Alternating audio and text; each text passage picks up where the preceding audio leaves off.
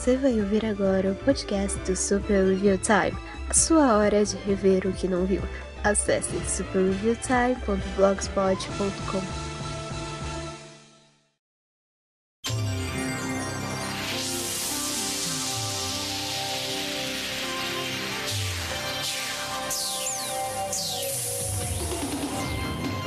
Capão comenta. Notícias, comentários, recomendações.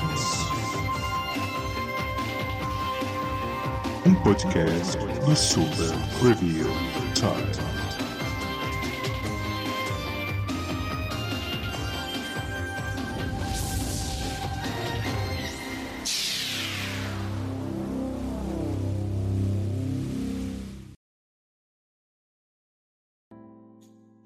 Olá, sejam bem-vindos a mais um podcast do Super Review Time. Eu sou Kapan Katsuragi no Kapan Comenta. Hoje, na verdade, fazendo uh, a super recomendação, a nossa rodada de recomendações de filmes que tem streamings que você talvez tenha e que talvez você nunca tenha se interessado em dar uma olhada ou que talvez uh, não seja muito teu tipo, eu não sei, ou que talvez você nem saiba que existe, mas que possa ser interessante.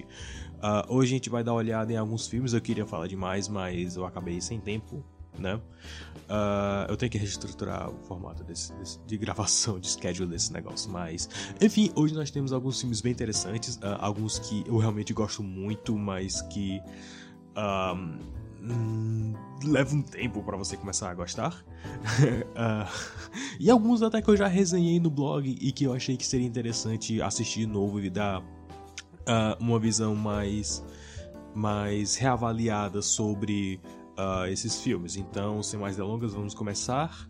Este é o Super Recomendação Time, quase como sai, Super Recomendação Time do Super Review Time com Kapan Katsuragi. Eu tenho que. ah, tenho que aprender a falar meus próprios nomes. Enfim, sem mais delongas, vamos começar.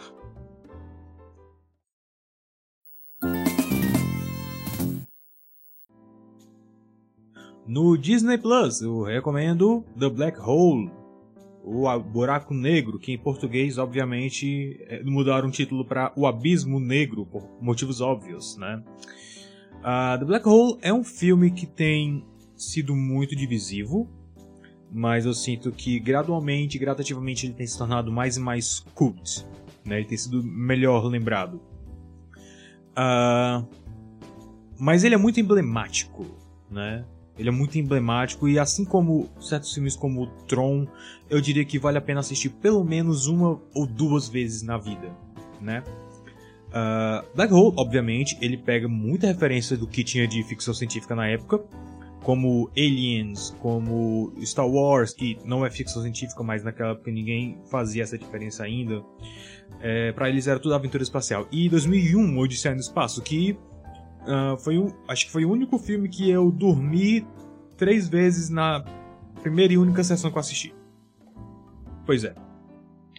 Uh, então, assim, agora vocês sabem que eu tô assistindo esse filme sem nenhuma referência de 2001, basicamente. Uh, então o final é, é, bem interessante em relação a isso. Mas. Uh, foi nessa mesma época, né? Alguns filmes saíram antes ou depois de Black Hole, mas as influências estavam ali. É... O que aconteceu? Nessa época, a, a Disney, se você lembra da história Disney, do estúdio da empresa, ou se você tem lido a retrospectiva do T. Walt no blog, uh, eu explico mais detalhes lá, mas basicamente, depois que o Walt Disney morreu, a companhia inteira ficou num estado de o que, que a gente vai fazer agora, o que, que o Walt faria, o que, que o Walt faria. E gradu gradualmente uh, eles viram que uh, a forma como o público em geral reconhecia a Disney era uma forma meio brega e antiquada. E, inclusive, uh, eles tinham um, público muito específico de crianças, né, pré-adolescentes e de famílias, basicamente. Eles estavam perdendo os adultos, os jovens, os jovens adultos, estavam perdendo toda essa demografia. E então eles resolveram fazer um filme mais maduro, um filme mais adulto. E na época, inclusive, isso gerou muita revolta por parte de parte do público, né, que mandou cartas pra Disney reclamando e blá blá blá, da própria indústria, dos próprios acionistas, porque eles não queriam que a imagem da Disney fosse manchada com um filme adulto, com, com palavrão e raio. E na época, o presidente, que era o genro do Walt Disney, né, o. Qual é o nome daquele vagabundo? Esqueci o nome dele. É, deixa eu ver aqui. Uh, Walt Disney Son-in-Law. Uh, Ron Miller. Ron Miller? Ron Miller, isso. Eu sempre esqueço o nome desse cara. Eu, eu, eu lembro do rosto dele, mas eu não lembro do nome. É, é, é esquisito, enfim. Ron Miller, uh, ele escreveu cartas até, ele respondeu algumas dessas cartas dizendo: assista o filme antes de reclamar. Né? Uh, confia, confia no pai, confia no que eu tô fazendo. E realmente ele tinha uma visão muito específica. Não só ele, mas outras pessoas de dentro da Disney também. Uh, eles, eles queriam fazer esse filme mais maduro para atingir um outro público, mas ao mesmo tempo eles tinham certos padrões. Uh, era um filme que não era violento demais, não era sanguinário, não era sanguinolento. Uh, também eu acho que o palavreado mais, mais pesado que eles usam é tipo damn e hell e ainda assim não é muito. O que ele realmente é, é um filme maduro. É um filme de diálogo, é um filme de ficção científica, é um filme de atmosfera. E a Disney não era uh, estranha à atmosfera, só que fazia de um ritmo diferente. Por exemplo, Mary Poppins é um musical, é animado, é energético, uh, tem alguns momentos de calma, tem alguns momentos de diálogo. E Mary Poppins é fantástico porque tem um, um, um senso de roteiro, um senso de personagem muito alto, de alto calibre especialmente para um filme para família, um filme para criança, né? Que na verdade não é um filme para criança, é um filme para família. Uh, é um filme para a família inteira assistir junto, porque vai ter alguma coisa para a família, para cada membro da família de, de, algum jeito naquele filme. É, diluída ou em momentos separados, enfim. Uh, e Mary Poppins tem um momento que eu acho muito fantástico, que é quando o Sr. Banks é chamado ao banco depois, lá pro final do filme, e ele vai à noite sozinho, muito atmosférico, uma cena muito lenta, uh, uma cena assim sombria mesmo, sabe? A música tocando de uma forma uh, lenta. E, a, e o Feed the Birds, que é a música que a Mary Poppins canta referenciando a velha que vendia uh, saquinhos de pão para dar para os passarinhos.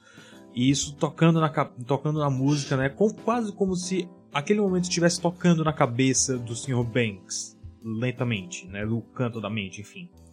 É um momento de alto calibre artístico e o filme todo é um. É um é, eu, eu, sempre digo né, que Mary Poppins é o melhor filme que o Walt fez em vida. E talvez seja o melhor filme que a Disney toda tenha feito, sim, o mais quintessencial, né, é Mary Poppins. Pois bem, The Black Hole, ele veio como uma tentativa de mudar um pouco isso. Tanto é que uh, ele não começa com a fanfarra da Disney, ele não começa com a logo da Disney. Uh, ele não é Walt Disney Presents, é Walt Disney Productions, né? E é um logo assim bem estilizado. Uh, e quando você consegue entrar no filme, é um negócio absurdamente atmosférico. É uma ficção científica muito muito implausível, mas que ficção científica não é. Se, se não fosse implausível, não seria ficção científica, seria documentário, né? Uh, ou seria ficção científica do mesmo jeito, porque, enfim, ciência hoje. Ciência e fantasia hoje é, é quase a mesma coisa. Enfim, a história conta sobre uma nave né, de exploração espacial. Uh, tem alguns humanos e tem um robozinho lá. E aí eles encontram uma nave estagnada, uma nave que era da mesma eu acho que era da mesma ordem deles, alguma coisa assim, que foi para o espaço para estudar sobre os buracos negros. E ele está estagnado, tipo, se eles avançarem um pouquinho mais para frente, eles são sugados pelo buraco negro. E eles ficaram lá para estudar o, o buraco negro. Supostamente não tem ninguém lá dentro, mas aí quando eles entram, eles encontram o Dr. Maximilian, que é o único sobrevivente da tripulação. Ele e os robôs que ele acabou construindo para para ajudar ele no trabalho, né? Inclusive o robô Maximilian. Não, pera, o doutor não é Maximilian. O no... Maximilian é o nome do ator, tô confundido. O nome do doutor é Reinhardt. Ok. É porque Maximilian é o nome mais fácil. Para mim, eu lembrei primeiro Maximilian depois Reinhardt, mas enfim. Maximilian é o nome do ator que fazia o Reinhardt, mas também é o nome do robô que é tipo o guarda-costas dele. Uh, e aí, interessante porque uh, eles ficam nessa nave e aí tem muita discussão, tem muito debate, muito diálogo sobre o que, que a gente vai fazer agora, porque o, o Dr. Reinhardt recebe eles como convidados, né? Uh, mas ele não permite que eles explorem a nave toda sem serem escoltados, mas eles vão mesmo assim. É, e é um senso é, constante de suspense, eu diria. Porque você não sabe exatamente o que, que vai acontecer, você não sabe se uh, quando uma porta se abre sozinha, se vai aparecer um robô para matar eles. Uh, sabe, os xeretas, né? O cara tá lá xeretando e a porta abre sozinha, você não sabe se vai aparecer alguém. O que, é que você tá fazendo aqui? E vai capturar ele, enfim. Mas também tem muito diálogo sobre. Uh, uh, sobre o que fazer agora, sobre ética, de certa forma, sobre é, o que está acontecendo. Eles sabem que tem alguma coisa suspeita, mas ao mesmo tempo eles não têm nenhum motivo concreto para suspeitar e eles conversam muito sobre isso. É, a primeira vez que eu assisti esse filme, eu achei ele meio chato, ele meio lento, mas também não ajuda o fato de que eu assisti esse filme com sono, né? Com um pouquinho de sono já. Então, uh, quando eu tava pro final do filme, eu, eu já tava quase dormindo. Mas. Uh, agora assistindo de novo sem estar com sono, é um filme muito bom. É um filme assim que tem uma atmosfera boa, né? E assim, eu gosto de filmes atmosféricos, né? E esse filme, assim, ele é lento para te deixar apreciar o design e produção. Os efeitos visuais dele, confesso, não envelheceram tão bem, alguns, mas é, eles fizeram uma remasterização, se não me engano, a remasteriza remasterização que tá no Disney Plus.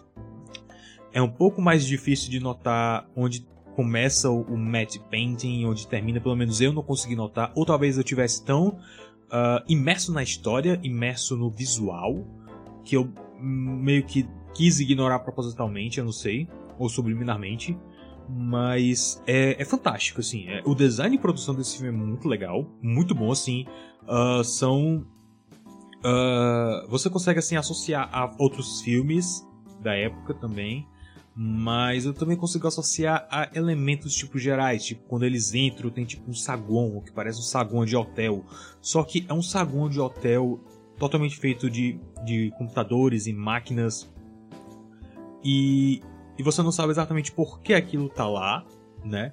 E assim, tudo parece muito maravilhoso, né? Tudo parece muito, eu vou usar essa palavra aqui, mas muito mágico, né? Mas ao mesmo tempo, ele tem um, é, é, é, é, isso que eu acho interessante. Ao mesmo tempo que uh, o cenário ele é muito vasto, eu consigo sentir um, um certa claustrofobia. Eu não sei explicar por quê.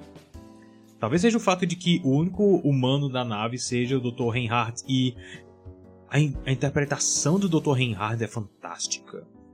Ele é, ele é realmente assim, ele é basicamente o Capitão Nemo de 20 mil submarinas se ele não tivesse uma tripulação. O cara ficou completamente perturbado mental, ele ficou maluco.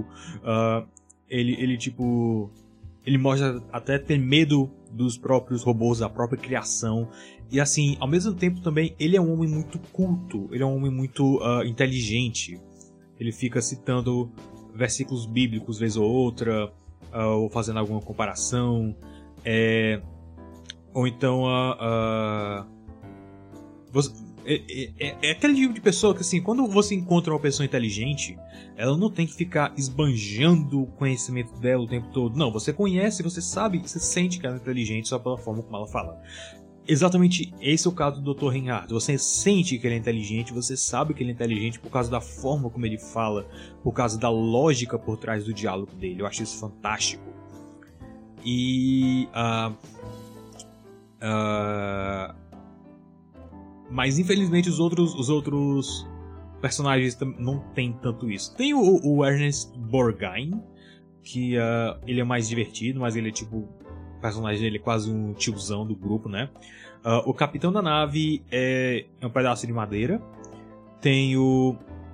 Tem o, o estagiário, né? Que é o, é o carinha é o mais novo do, do grupo que.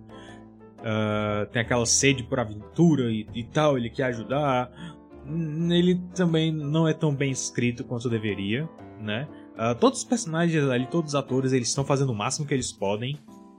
com, com os papéis, né? O, menos o, o. Tá, o Reinhardt também, principalmente ele, mas é porque assim, ele. A forma como ele foi escrito foi uma coisa muito forte. Inclusive o ator.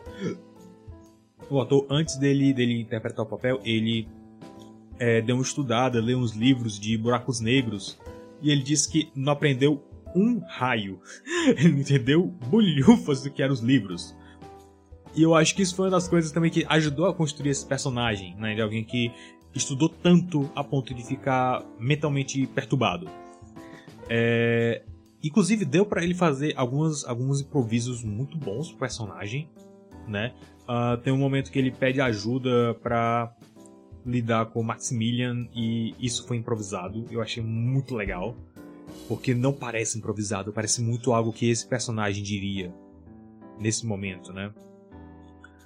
É, mas os outros personagens eles são meio blé, né? A, a única mulher da equipe, ela tem um negócio esquisito que tipo tem um único propósito no filme, né?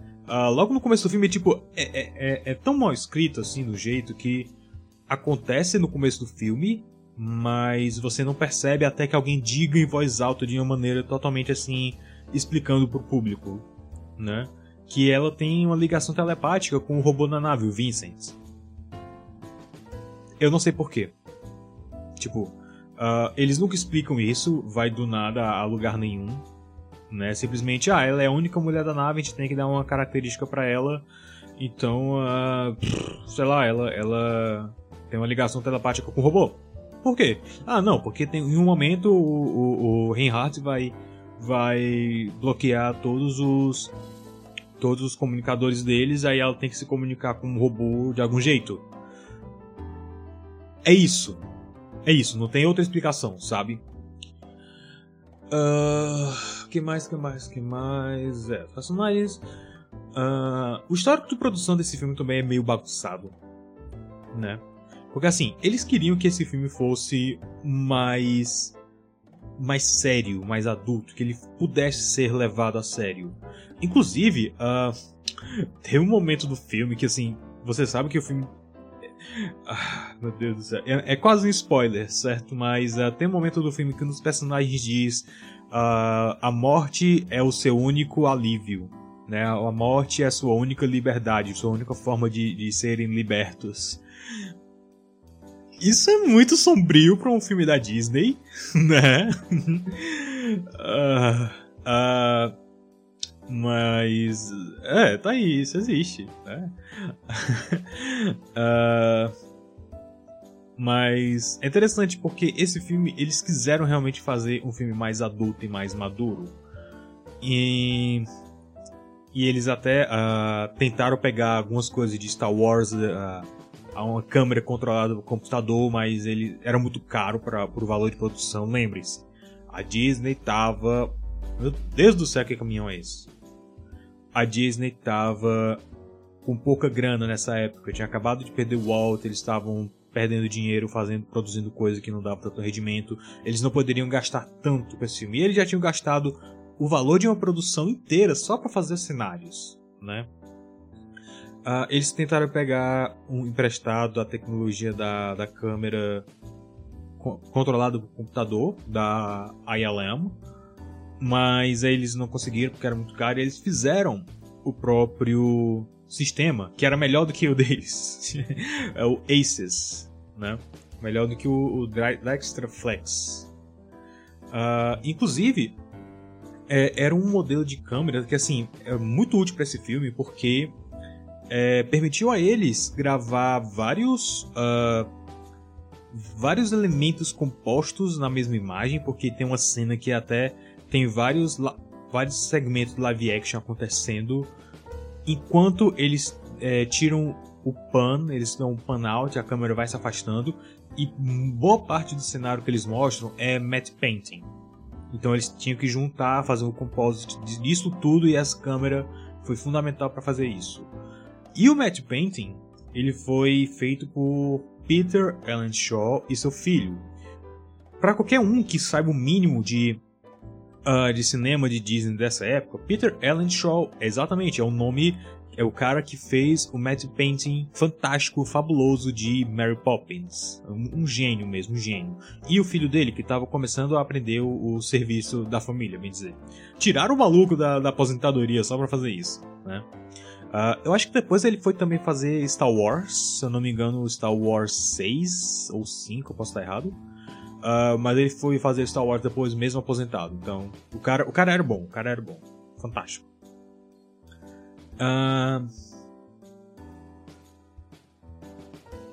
E assim, foi o primeiro filme da Disney a receber o PG rating, né? O Parents Guide, que é, é a, a, a, faixa etária de censura que diz, oh, pode ir criança, mas acompanhada dos pais, né? E é, é mostra-se, né? Uh, isso, isso na época que o, o, PG significava alguma coisa, né? Porque hoje todo filme da Disney é, é PG. Eles mandaram o filme pra censura e aí voltou com um G rating, que é o general, né? O geral, censura livre. E aí eles colocaram uns dams, mandaram de volta e voltou com esse PG, que era o que eles queriam, né? Pra, comercialmente era isso que eles precisavam.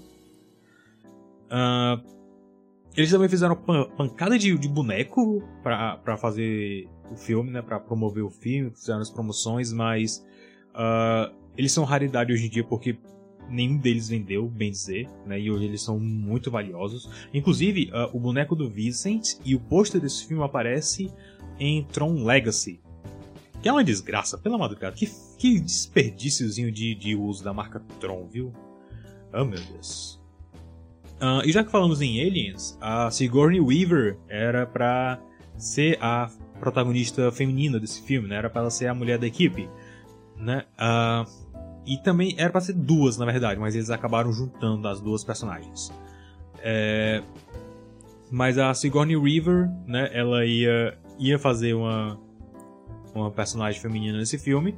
E aí os produtores disseram, não, com o nome desse acho que não, não dá certo para fazer, né? O som do nome não é um nome bom o suficiente, eu não sei qual era o critério deles, mas. Enfim, ela foi fazer Aliens. O resto é história. pois é. É. Tem um vídeo, inclusive, fantástico, que tem muito mais trivia, né? Eu vou deixar na descrição de algum jeito.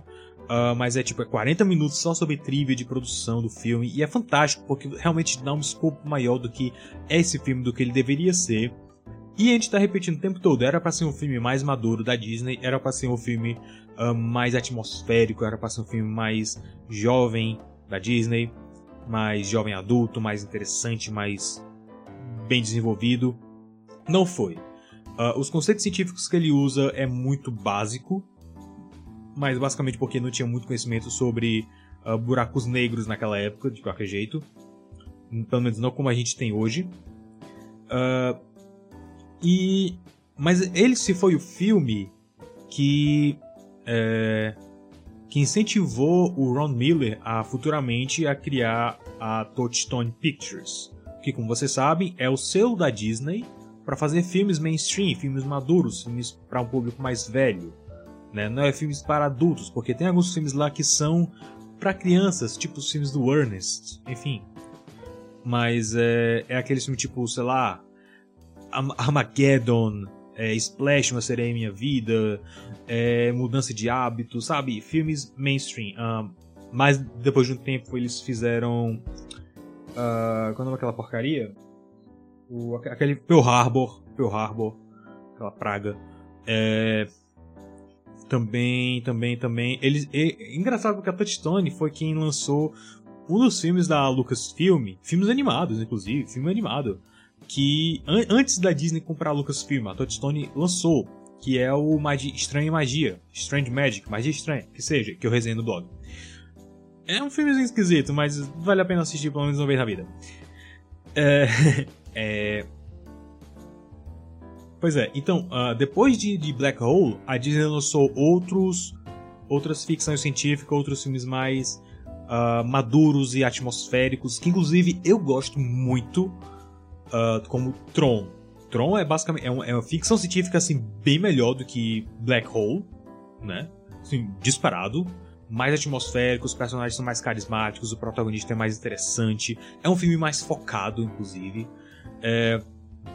Também tem o Something Wicked This Way Comes, que é fantástico, fantástico. Eu resenhei no blog, inclusive. Esse e o Watcher in the Woods, que também é fantástico. Muito bom, muito bom. São dois filmes que tentam ser terror, né? Eles são filmes de terror, mas eles nunca são, tipo, assustadores. Eles nunca vão te dar pesadelos, eles nunca vão te dar sustos. Eles são filmes mais atmosféricos, são filmes mais. É, filme, filmes mais de suspense, com visuais ligeiramente creepy. Uh, e são muito bem produzidos, são muito bem feitos, é, é muito bom. Se você tiver a oportunidade, assista no Torrent, porque não tem no Disney Plus, porque vivemos na pior realidade possível. É... E para terminar, o final desse filme é uma marmota, é uma bagunça. Mas é porque ninguém na produção sabia como terminar esse filme. Sem dar spoilers, mas é basicamente um amontoado de coisas, uh, simbologias religiosas é, amontoadas, jogadas na sua cara de um jeito ou de outro, com alguns flashbacks do filme, do começo do filme. E ele termina em aberto. Uh, eles quiseram até. Eles conseguiram a aprovação do Vaticano pra, tipo, filmar e usar a Capela Sistina no filme. Mas eles acabaram não usando porque seria, tipo, religioso demais. Então eles usaram as coisas mais. mais abstratas, mas que ainda são religiosas. O próprio diretor não sabe que raios é aquilo, né? Ele tem uma interpretação própria do que é. E eu acho isso interessante porque é um final em aberto, mas pelo que eu sei, o, eles quiseram imitar 2001 Odisseia no Espaço, que nem o filme do Star Trek, né? É, mas eles não sabem exatamente o que fazer, o que dizer, o que eles queriam dizer, não tinham um foco organizado. Uh, Star Trek conseguiu muito mais prestígio financeiro, né? Muito mais retorno. Mas, de novo, é Star Trek. Eles tinham a vantagem de estar afiliados a uma franquia que já existia, que a galera já gostava, ao invés de ser uma propriedade nova como The Black Hole. Mas, isso é uma coisa que eu quero resenhar no futuro, eu vou, eu vou atrás disso, vou caçar depois. Mas teve uma adaptação em quadrinhos de The Black Hole, que é a, as quatro primeiras edições adaptam o filme tranquilamente, normal, direto, a adaptação normal que tinha na época e tem até hoje. O, a edição número 5 era a continuação, era chamada de Além do Buraco Negro, que mostrava o que eles encontraram do outro lado do buraco negro. Mas essa edição termina em aberto. As três edições finais, ou são duas edições finais, agora não tenho certeza, mas as edições finais com o final completo de The Black Hole foram lançados somente em espanhol e somente no México. Pois é. Uh, eu, vou, eu, vou, depois caçar essas, esses quadrinhos para poder resenhar no blog, porque é um negócio muito fantástico, é um negócio muito curioso. Mas, é, The Black Hole eu recomendo muito que você assista uma vez na vida, mesmo que você. Tá, se você não gosta de ficção científica, você provavelmente não vai gostar. Mas eu não sou muito familiar com ficção científica, com termos científicos, e eu consegui assistir esse filme tranquilamente. O meu único problema é que a mixagem original é muito baixa, então eu tive que deixar o volume lá em cima para poder ouvir alguma coisa. A mixagem da dublagem tá mais equilibrada, tá melhor, mas a original é muito baixa, mas eu prefiro a versão original mesmo assim, porque a atuação do Reinhardt é fantástica, é muito boa. A entonação que ele usa, uh, os maneirismos que ele faz, é muito, muito bom. Tem coisas muito, muito, muito boas nesse filme que eu recomendo muito que vocês assistam pelo menos uma vez na vida. Não canso de repetir isso. Vale a pena, de verdade. Mas assistam quando vocês não estiverem com sono. Assistam quando estiver no clima de ver um filme lento, denso e bem atmosférico com um excelente design de produção.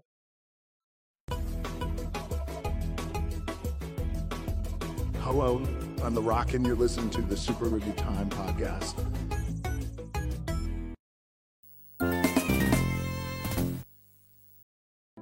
No Amazon Prime, tecnicamente no Amazon Prime, num dos canais da Amazon Prime, que é o MGM, que eu não sei por que raios ainda está sendo pago uh, a parte, porque a Amazon comprou a MGM, né? Mas, uh, enfim, uh, no canal da MGM, na Amazon Prime, nós temos a Ratinha Valente, que eu juro é muito melhor do que parece. Uh, o nome original do filme é O Segredo de Nim, né, que uh, é algo de dentro da história. Não vou explicar exatamente o que é o Nim, mas quem já viu sabe o que é o Nim. E, ah, ok, faz sentido quando você assiste. Uh, eu, inclusive, fiz uma resenha desse filme há muito tempo atrás no blog. Eu acho até que essa resenha tá meio defasada, mas é interessante assistir o mesmo filme vez ou outra, porque né, você não sabe como a sua percepção desse filme vai mudar. De novo, a do, do Abismo Negro foi interessante porque eu não fiz a resenha, mas eu lembro que eu achei um saco, né? Então a desse é mais interessante porque tem mais registros do, do que eu acho do filme, da primeira vez que eu vi. É, e o Segredo de Nim, né, a Ratinha Valente, uh, é um filme sobre a ratinha Brisby, a senhora Brisby. Ela é uma mãe viúva, né, com três filhos, e ela é uma ratinha, numa sociedade onde ratos são inteligentes. E uh, o filho dela tá doente, o Timmy tá doente de pneumonia, e ela vai atrás da, do remédio. E nisso ela acaba descobrindo uh, que a fazenda onde eles moram, né, os humanos da fazenda vão uh, destruir o lugar e eles têm que se mudar, mas ela não pode se mudar por causa da doença do, do filho dela, senão ele, ele morre porque, enfim, pneumonia. Uh, justamente na época da, da colheita, então tá muito frio. Colheita? É isso? Não, colheita. Uh, enfim, enfim, tá, tá uma época fria, eu não lembro exatamente qual período, mas é, é uma época fria e eles não podem sair de lá, não podem se mudar de casa, porque o menino tá doente, né? Uh, nisso ela vai atrás uh, de outros sábios, né? Como a grande coruja, vai atrás do velho Nicodemos. Uh, e nisso ela acaba descobrindo um pouco mais sobre o, o falecido marido dela e sobre a origem dos ratos inteligentes e uh, eu descrevendo assim é um filme muito chato é um filme muito meh é o tipo de filme que passaria na sessão da tarde ou não, na, na tarde não, passaria. Pass, passaria, sabe onde? Passaria no Cine Aventura da TV Record. E você, tipo, ah, ok, whatever, sabe?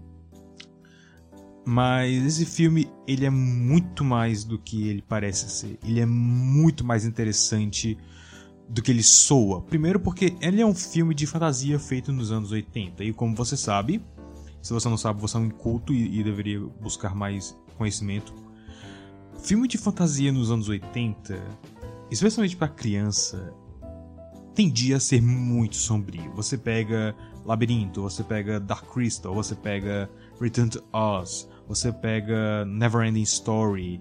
E sim, eu sei, eles têm nomes em português, não me importo. Mas. uh, Labirinto. Nem tanto, mas ele é bem sombrio, né? Mas os outros eles, eles são mais intensos em termos de coisas para assustar crianças, né? Ah, o Segredo de Nim ele é intenso nesse sentido também. Ele é muito, ele é, ele, ele, ele é muito, uh, às vezes abstrato, eu diria, no, nos temas, no que ele tenta fazer mas não é algo tão complicado que você não consiga acompanhar, né?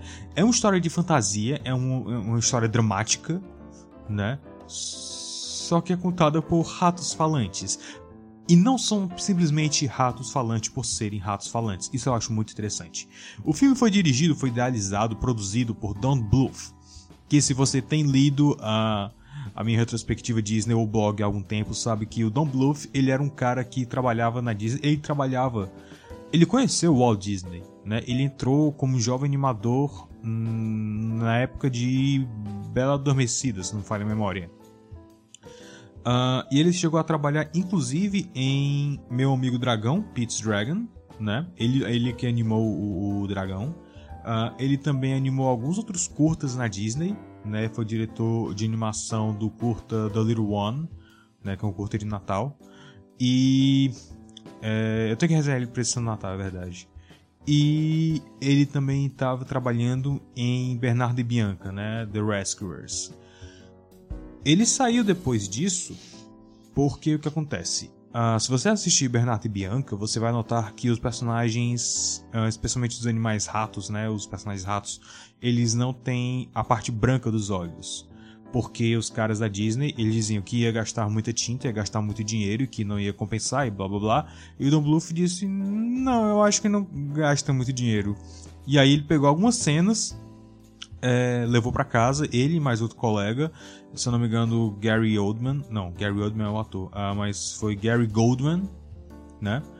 Uh, posso estar enganado pelo nome, mas é, foi ele e outro colega, levaram para casa e aí eles animaram em casa, né? Fizeram, eles não animaram, eles coloriram em casa, né? Com as pupilas, pupilas não, com a, não é pupila o nome, né? Qual é o nome da parte branca do olho?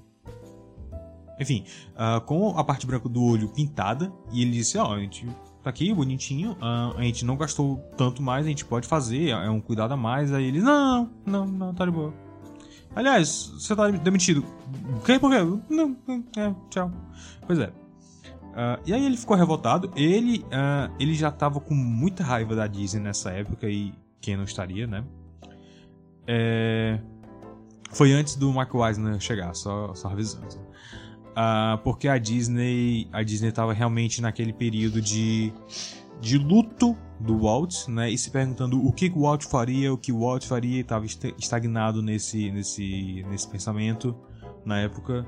E aí é, ele resolveu sair. Inclusive, ele fez um pitch, que uh, O Segredo de Nima é baseado em um livro, né? E ele fez um pitch, ele, ó, oh, tem esse livro aqui, a gente pode adaptar, não sei o que. A Disney achou muito sombrio para adaptar. E Don Bluth disse, ok. e ele foi lá e fez a adaptação. Teve dinheiro? Não, mas uh, o filme não foi um sucesso de bilheteria. Ele foi um sucesso basicamente no mercado de vídeo, né, que foi quando ele realmente se pagou. Mas criou-se um, um, um uh, um status de cult desse filme ao longo dos anos, como a maioria dos filmes de fantasia desse tempo, né? Return to Oz, Labyrinth, todos esses que eu mencionei, todos eles, acho que menos Neverending Story, que na época chegou até, chegou até a ter um, uma série animada. Sim, isso existiu. Eu juro que isso existiu. Isso não é invenção na minha cabeça. Isso não é, isso não é um delírio de um velho. É, e aí ele, ele. Todos os filmes dessa época eles foram ruins de bilheteria, mas eles conseguiram a sobrevida no mercado de vídeo e passando na TV e etc. A ponto de que hoje, né, teve uma série recente do Dark Crystal. Uh, Dark Crystal tem uma, uma longa sobrevida na literatura, em livros e quadrinhos. Um labirinto também. Uh, Return to Oz, eu acho que menos, mas ainda, ainda tem uma grande fanbase assim. Uh, Segredo de Nim, eu não vejo tanto quanto os outros, mas os poucos que tem são bem fiéis assim, né? Uh, mas é um filme muito interessante, né? Porque o Don Bluth, ele tinha aquele conceito de que crianças aguentam um filme com cenas intensas, aguenta um filme com uh, um plot agoniante nesse sentido, quase claustrofóbico. Né? Se você assistiu uh, o An American Tale, que eu não lembro como é o nome em português, você sabe que é um filme assim que dá agonia, porque o tempo todo os personagens quase se cruzam e o filme poderia acabar em pelo menos três momentos diferentes, mas ele não acaba e você fica. Ah! Mas que você consegue, crianças conseguem aguentar esse tipo de pressão em filme e momentos de medo e de tensão se o final for feliz. E o final desse filme é muito feliz, né? É o final assim que é visualmente é totalmente diferente, é distoante do resto do filme. Uh, eu acho que foi uma das primeiras vezes que ele colocou esse, essa teoria dele para tese mesmo, né, pra, em prática. É... Outro filme dele que você deve conhecer é o Em Busca do Vale Encantado, que teve o nome mais infeliz em português, porque teve tipo 17 filmes e uma série animada. Uh, no, no, original é A Terra Antes do Tempo, então faz mais sentido. É, mas é um filme bem intenso, é um filme assim, bem difícil de assistir em alguns momentos, né?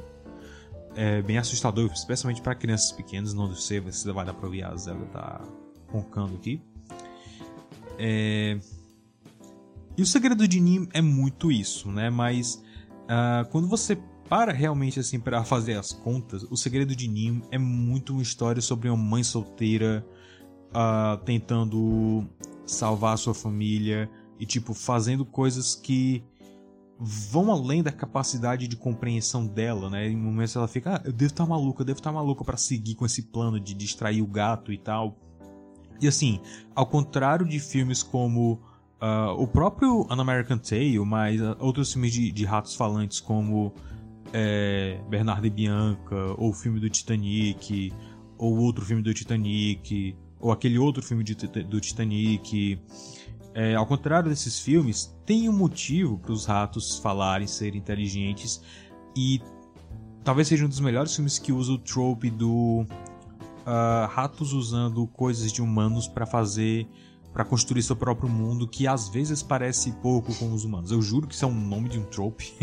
eu não sei se é longo assim, mas isso existe. Uh, e vocês sabem muito bem, os filmes começando aqui eles fazem isso, né? Mas ele faz sentido por causa da própria origem dos ratos de Nim, né?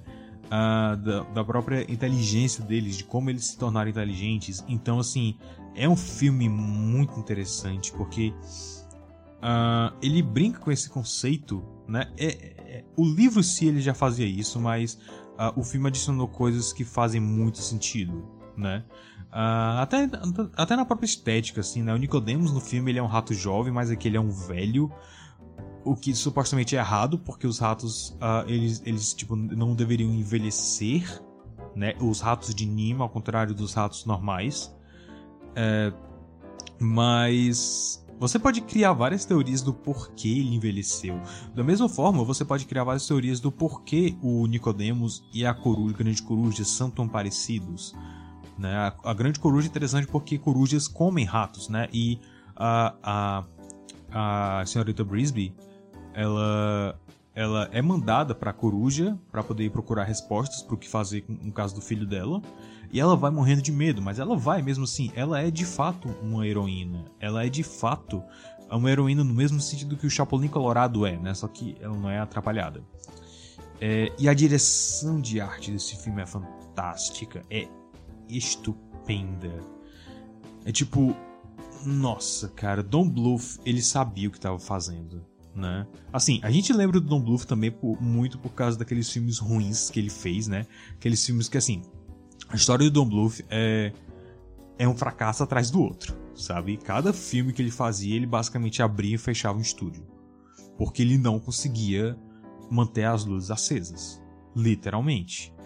Esse filme, esse filme é um dos casos que, se não me engano, acho que foi nesse filme que os caras tiveram que hipotecar as casas para poder fechar, sabe, o, o filme, mas ao mesmo tempo é um projeto de paixão tão forte que o, o compositor da, da trilha sonora ele trabalhou três semanas extras fora do contrato para poder polir o suficiente a, a música, sabe? Sim, porque ele estava tão envolvido, estava tão apaixonado pelo projeto que ele não queria parar.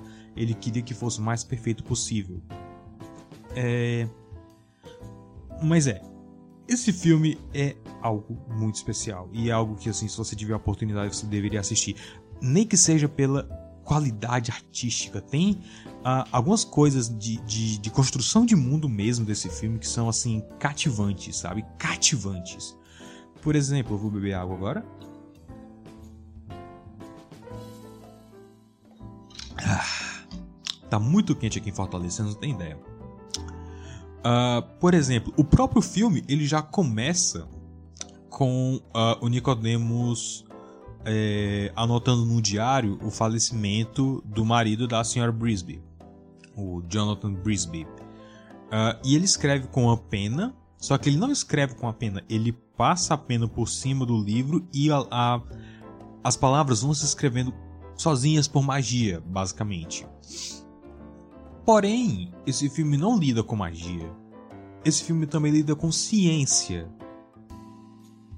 É, porque é meio que um spoiler, né? Mas a, a ciência está muito presente na vida dos ratos, né? Especialmente porque assim, em um momento os ratos ficam tão inteligentes que eles começam a roubar eletricidade dos humanos, né? E, é, e, e, a ideia dos ratos é, ok, a gente precisa achar uma forma sustentável, uma forma original nossa de criar energia. A gente não pode estar roubando dos humanos, a gente quer ser independente dos humanos. O que por si só é um conceito muito interessante que o filme não leva até o final. Mas uh, é um ponto de partida interessante. E assim, o foco do filme não é esse, né? O foco do filme não é, é criar essa, essa ficção científica muito elaborada, uh, uh, onde a, a, a, tecnologia convive com magia e ratos falantes. Não, é sobre uma mãe viúva cuidando dos filhos. Essa é a história principal, não a ficção científica. A ficção científica e, e a fantasia estão ali no meio, mas não são o foco do filme. Eu acho isso muito interessante. Um, a, a, direção de arte também é muito muito uh, apropriada especialmente assim em coisas como o cenário da casa da coruja né? Que a Sarah Brisby ela entra na casa da coruja e é basicamente o interior de um tronco de árvore alguma coisa assim e é para ser um, um lugar amedrontador para um rato. E a gente vê que assim tem um caminho claro onde até a personagem anda onde ela pode andar mas ao mesmo tempo é um caminho. o equilíbrio exato entre o incerto e o claro. Né? É um caminho que ela claramente pode andar, mas não sabe exatamente o que, que é do que, que é feito, ou o que, que tem atrás da próxima estalagmite. É, é, sim, eu sei diferenciar uma estalagmite e uma estalactite. É, o próprio fundo você não sabe discernir exatamente o que é que tem ali, você não sabe exatamente discernir do que, que é feito aquele background, mas é isso que faz a cena funcionar tão bem quanto funciona. E isso, isso acontece em, em todo filme, né? Não que todo filme seja uh, algo incerto, algo muito abstrato, mas essa direção de arte, assim, de saber exatamente o que cada cena tem que ser, que faz o negócio funcionar. Uh, inclusive, a velha coruja é dublada pelo pai do David Carradine. É. Uh, e ele também não, não pôde estar presente para para refazer as falas, né? Porque o nome original do livro uh, é Senhora Frisbee e os Ratos de Nim, né? E eles gravaram chamando ela de Senhora Frisbee. Só que aí causou um problema com a dona, com a fábrica que faz os frisbees, o brinquedo. Então eles tiveram que é, trocar o F pelo B. E no caso do David Carradine foi um desses, que o, o engenheiro de som teve que raspar a, a fita para poder é, o F soar como um B. É, é tipo um, um, trabalho surreal de, de quase magia, né? Uh, e tem um vilão no filme que no livro não é bem um vilão, aqui ele é um vilão claro, porque você olha para ele ele parece um lobo né? Ele é um rato, mas o design dele lembra muito de um lobo, que é muito apropriado, achei muito legal. Uh, mas ele ao mesmo tempo, ele, ele, é um vilão meio fraco, porque eu. Não sei, a minha percepção é que ele, ele é. Ele é um vilão muito cartunesco e muito exagerado, sabe? Mas assim, ele não aparece tanto tempo, você mal tem tempo assim para odiar ele. Você mal entende o, o propósito que ele faz as coisas que ele faz, né? Uh, se fosse hoje, talvez ele fosse um vilão mais unidimensional, uh, no sentido de que uh, ele seria mais. Ele seria um vilão mais neutro. Né? Ele não seria um vilão tão vilanesco. Ele seria mais um, um político que quer impor a sua vontade aos outros ratos, mas que ele não tá gritando e berrando e, e whatever. Uh, ele tá fazendo isso de outras maneiras, né? E talvez ele até, até soubesse melhor o porquê, né? Eu não consigo lembrar uh, por que é, ele ele queria. Eu nem lembro o que ele queria. Se ele queria se mudar do, do, do lugar, se ele queria ficar. Mas tudo que eu lembro é que ele é escrito como um vilão traiçoeiro e mesquinho que uh, usa muito a lábia, né? Uh, pois é, eu, o vilão eu acho absurdamente mal desenvolvido nesse filme, mas, de novo, eu acho que o grande vilão do filme realmente é a situação da senhora Brisby. Então. É, era os anos 80, né? Era assim que se faziam filmes naquela época, então esse vilão é mais uma, um produto do seu tempo, um produto do meio, né? Uh, e aí, assim, o filme inteiro ele é muito dramático, ele é muito sombrio, né? Ele é muito aventura e fantasia uh, e esses autoconceitos, né? Mas aí a gente lembra, ah, é, é um filme para criança. Aí tem um corvo que é dublado pelo Dom DeLuise, né? Que é o nosso alívio cômico. E assim, ele não irrita, mas eu entendo porque alguém se irritaria com ele. Mas ao mesmo tempo, ele tá tão pouco tempo no filme que eu não, eu não, eu não consigo achar ele ruim, sabe? É, é, é, é tipo de, de, de, comédia, assim, que não tenta ser forçada demais, né? Uh, e, e que é o necessário, é o necessário para poder contrabalancear com a seriedade do resto do filme, né? Assim, uh, não é algo que me incomoda, mas eu acho que eu sentiria a falta dele se ele não tivesse no filme, né? É, ele é um personagem assim bem dispensável, de verdade. Uh, ele e as crianças da, da senhorita Brisbane, na verdade, são personagens altamente dispensáveis, que inclusive uh, são dublados por gente famosa, de, que não era famosa na época, eram pivetes, né? Era a, a pivetinha que eu não lembro o nome, que era dublado por uma atriz que eu não lembro o nome, que eu nunca conheço, mas o moleque, uh, que não fica doente, né, que não é o Timothy, ele é dublado pelo Wesley do Jornada nas Estrelas, né, o Bill Wilton, que eu não conheço por absolutamente nada, exceto uh, por ser o Wesley de Jornada nas Estrelas, por causa do, do meme Shut Up Wesley, e porque ele tem as piores opiniões possíveis sobre qualquer coisa. Uh, e a tia da senhorita Brisby, né, que vai cuidar dos meninos de vez em quando, uh, você deve conhecer ela por outros papéis, inclusive da Disney. Ela dublou a Madame de Aristogatas e também foi. Uh, ela, ela, fazia muito papel de. de, de, de maid, de. Uh, de empregada doméstica. Né? Ela foi uma das empregadas domésticas da casa Banks de Mary Poppins e de The Happiest Millionaire eu acho. Eu não sei porque eu nunca vi esse filme, não tem no Disney Plus e é muito difícil de achar ele para baixar, né? Talvez, pelo menos na época que eu procurei era. Talvez hoje já tenha um hipzinho mais bonitinho, mas depois eu vou dar uma olhada. Uh, mas é, tá faltando muito de filme ainda no Disney Plus. Muito, mas muito, você não tem ideia. Uh, uh, é, esse filme mesmo que os caras tiveram que hipotecar as casas, né?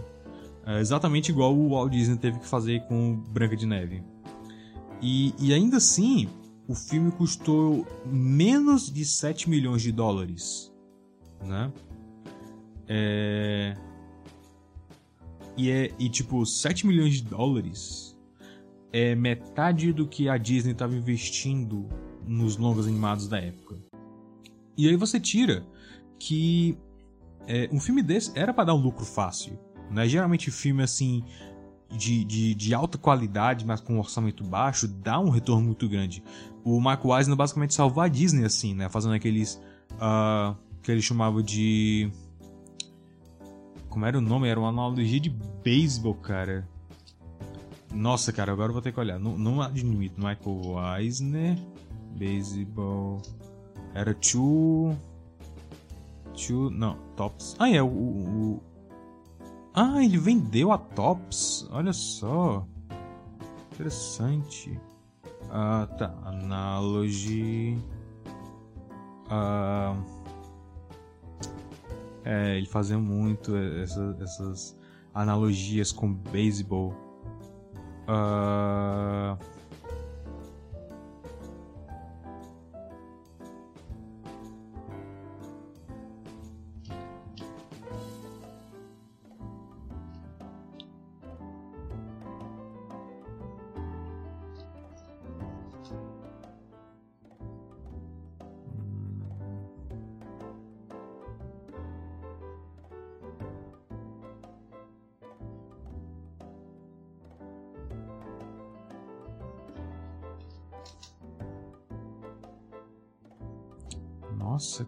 Tô achando.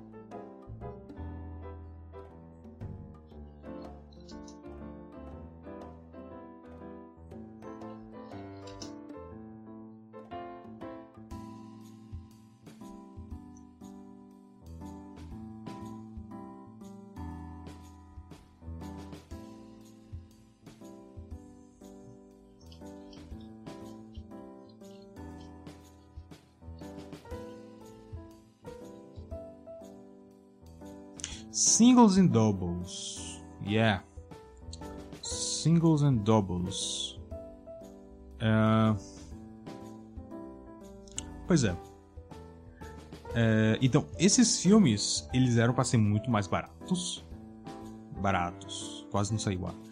E dá muito dinheiro. Foi assim, foi assim com uh, Bom Dia Vietnã, com Mudança de Hábito, com Splash, e, enfim. É... Pois é. Ah, na época do lançamento também, alguns cinemas, né, eles na época eles ainda faziam isso, né, de fazer filmes a sessão dupla. Eu não sei se hoje eles têm outro nome para isso, sim, alguns cinemas ainda faz, mas na época eles faziam, né? É, e alguns filmes e, a, e alguns filmes, a, a Disney impediu alguns cinemas de fazer uma dobradinha desse filme, né, de O Segredo de Nim com Tron, né? Uh, a ideia, a, a, resposta oficial era que a Disney queria que esse filme fosse uh, que fosse uma dobradinha com outro filme da Disney, né? Tron e outro filme da Disney. Mas uh, as línguas da época dizem que era porque a Disney ainda estava muito amarga com o Don Bluth. Eu não sei exatamente se eu acredito, né? Uh, eu sei que assim, a, a, a, Don Bluth ele fez a briga dele com a Disney uma coisa meio pública, né? Mas assim, eu não sei se na época a companhia tinha medo do Don Bluth, né? Eu não, eu não sei se eles teriam, se eles veriam ele como uma concorrência, né? Mas assim, eu não, eu não, eu não acho que seja improvável. Mas eu também não sei se eu acredito 100% nisso, né? É, e aí vocês perguntam, como um filme desse não conseguiu tanto sucesso? Como um filme desse, que era legitimamente bom, uh, que tinha tantos altos conceitos, não conseguiu um bom sucesso na bilheteria? Tudo, tudo se resume à distribuição, certo? Uh, já aconteceu outras vezes, né? Continua acontecendo hoje e vai acontecer até o final dos tempos. Animação é uma mídia desprezada. Animação é uma mídia que os estúdios não levam a sério. A própria Disney não está levando a animação a sério ultimamente, né? É... Naquela época, a MGM, né, comprou a a a United Artists, né? que foi quem produziu o filme, bem dizer. Mas a, a MGM não tinha fé no filme e eles basicamente não fizeram nenhuma promoção com o filme, nenhuma divulgação, né? É, e aí eles deixaram para a própria produtora lá, para a companhia, fazer o, o, o pro estúdio fazer a promoção, né? Então te vira. É, também não ajudou que eles. É, o, o, o Segredo de Nim ele estava competindo com uh, outro filme de fantasia familiar na época. É. Uh, é, um, é um filme assim pequeno, é, é, mas fez mais sucesso. Eu não sei se vocês. Eu não sei se vocês já ouviram falar de ET Extraterrestre, de Steven Spielberg. Pois é. Uh, é teve Teve outros casos também parecidos no decorrer da história, como Gato Não Sabe Dançar, da Warner, e uh, O Gigante de Ferro também da Warner, né, que eram dois filmes bons, né? O Gigante de Ferro é debativamente melhor do que Gatos Não Sabe Dançar, mas assim, a Warner estava querendo competir direto com a Disney, né? E eles mal mal divulgaram os filmes. Então assim, alguma coisa me diz que ou eles não tinham muita fé nos filmes, ou eles não tinham muita fé na animação e não queriam peitar a Disney. Considerando que depois disso eles fizeram Ai, eles fizeram o Rei Eu e Quest for Camelot. Eu, eu, eu não sei como terminar essa frase, enfim. Uh... uh, pois é, mas assim. Pelo menos o filme ganhou sobrevida no mercado de vídeo, né? De aluguel e venda de, de VHS, reprise na TV, etc. Que uh, eu acho que é a mídia ideal para esse tipo de filme, né? Eu não sei porquê. Eu não sei se é só nostalgia, porque assim, eu, eu eu meio que cresci vendo esse tipo de filme, né? Uh, passava na TV Record, assistia com meu primo. E assim, alguns filmes eles eram ruins, whatever, mas outros eles tinham uma certa qualidade muito específica. Uh, eu lembro que, que a gente viu uh, um garoto na, na corte do rei Arthur, e assim, não é um filme bom, mas por ele passar na televisão, ele tinha um charme especial, sabe? Eu não sei exatamente como explicar. Uh, e assim, interessante que eu vendo, quando era moleque, assistia muito Nostalgia Critic. E a maioria dos filmes que ele resenhava era muito tipo de filme que passaria na Record ou no SBT num, num dia da semana à tarde, sabe? Ou no sábado à tarde. Então, é.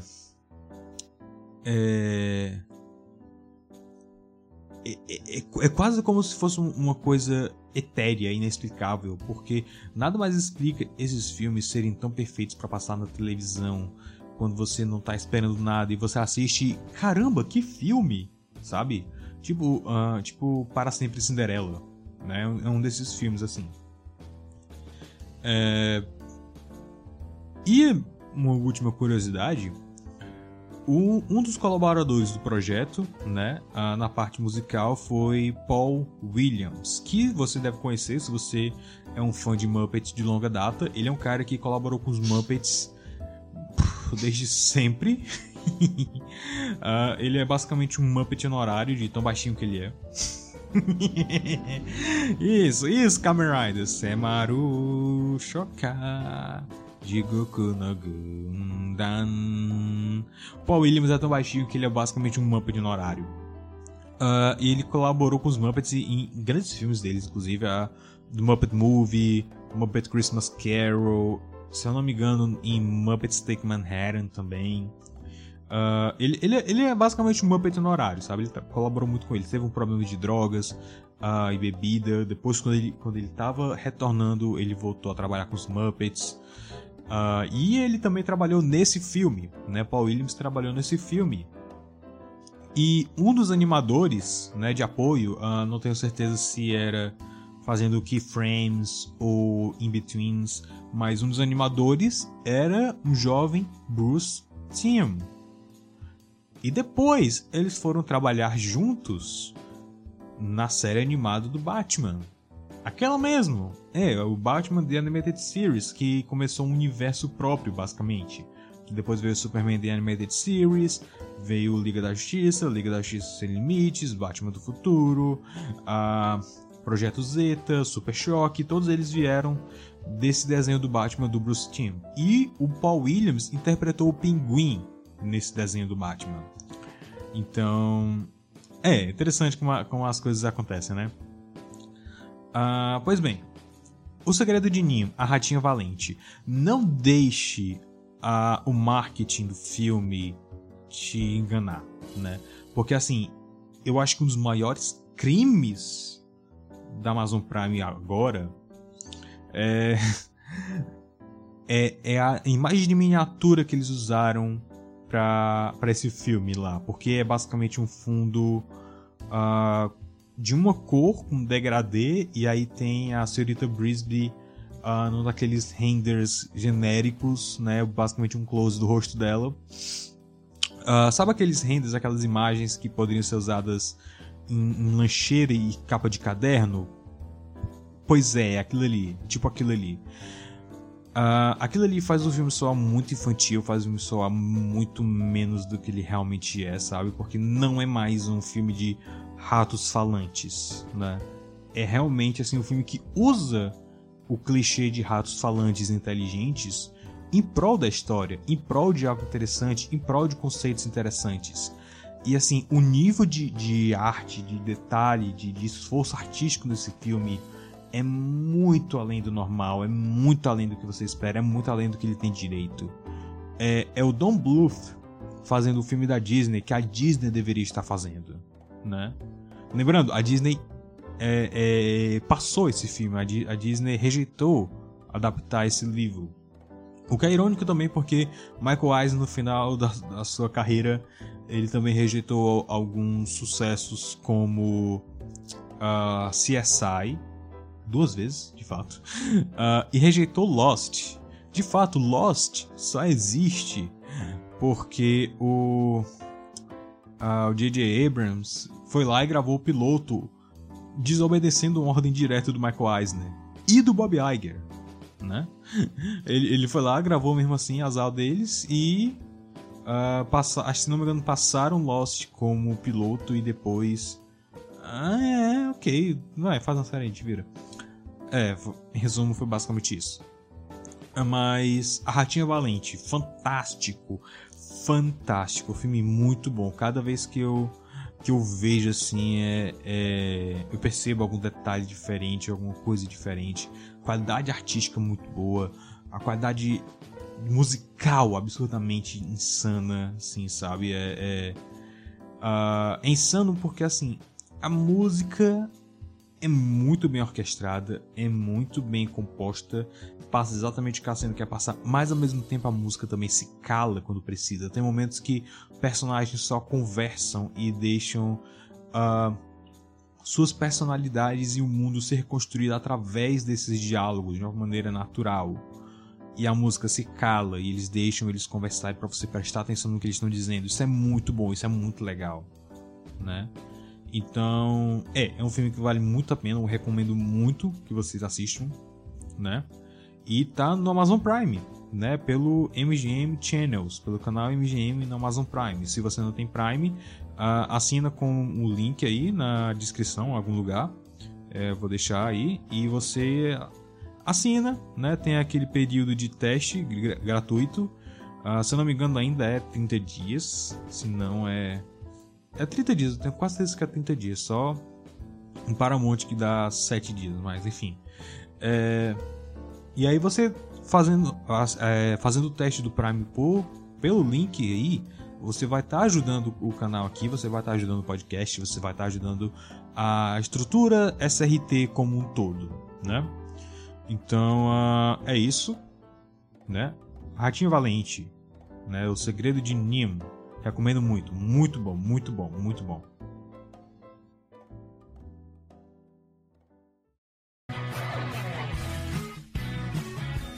Hello, I'm Shawn Michaels, and you're listening to the Super Review Time podcast.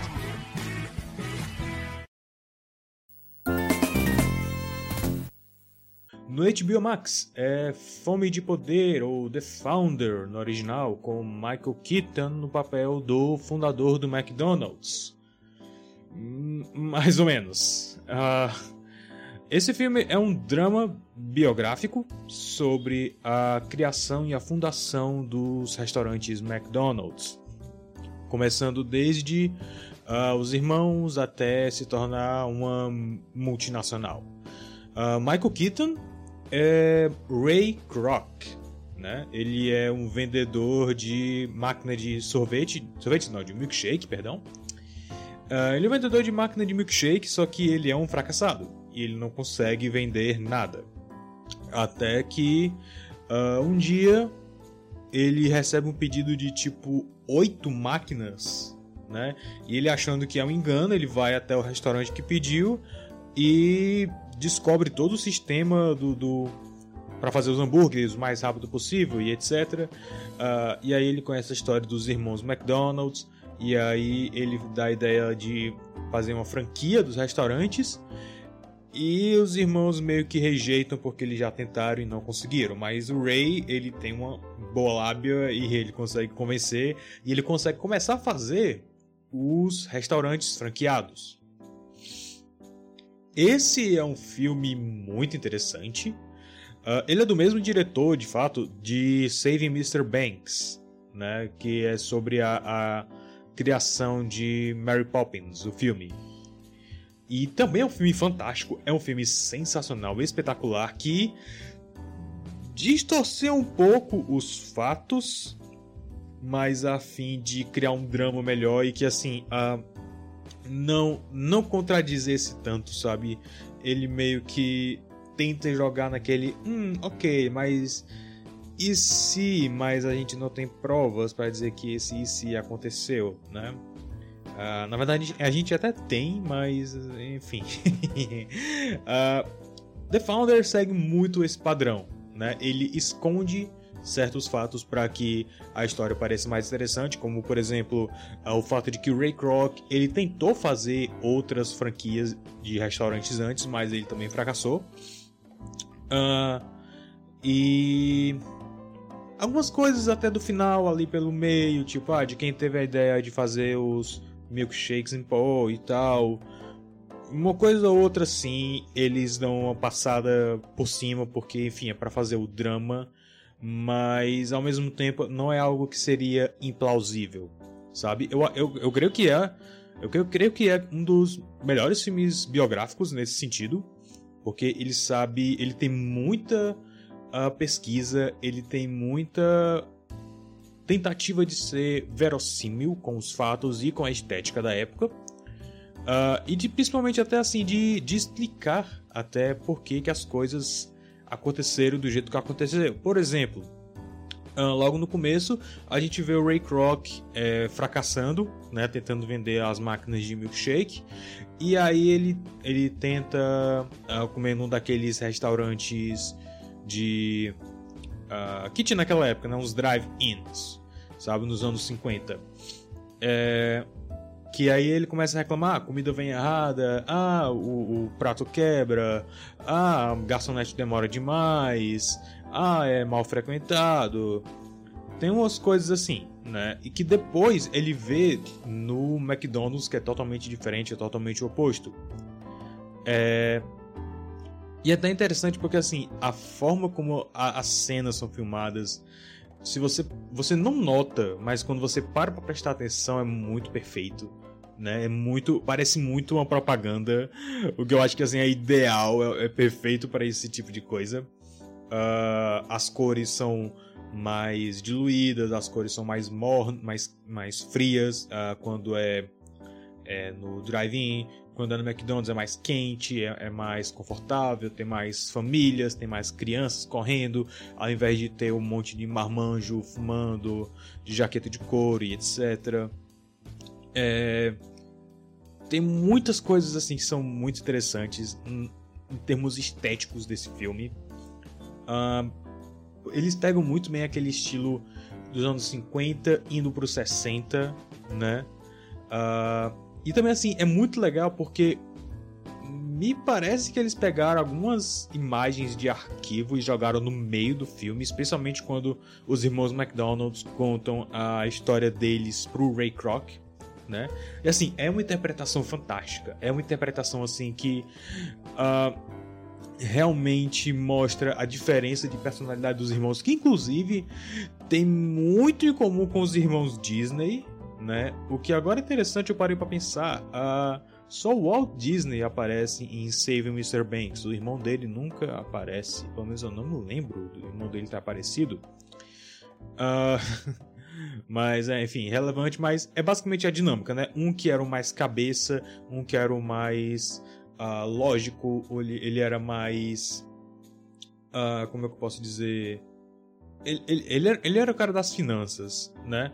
E o outro era o irmão mais idealista, era o irmão mais romântico, que tinha sonhos e etc. E o Ray Kroc é o cara que, que sabe te convencer de alguma coisa, né? E assim, o Michael Keaton consegue passar esse personagem muito bem, né? Essa versão ficcionalizada do Ray Kroc. E é. uh, você realmente. É, eu, eu acho que esse filme é um dos turn, heel turns mais lentos que eu já vi na minha vida. Né?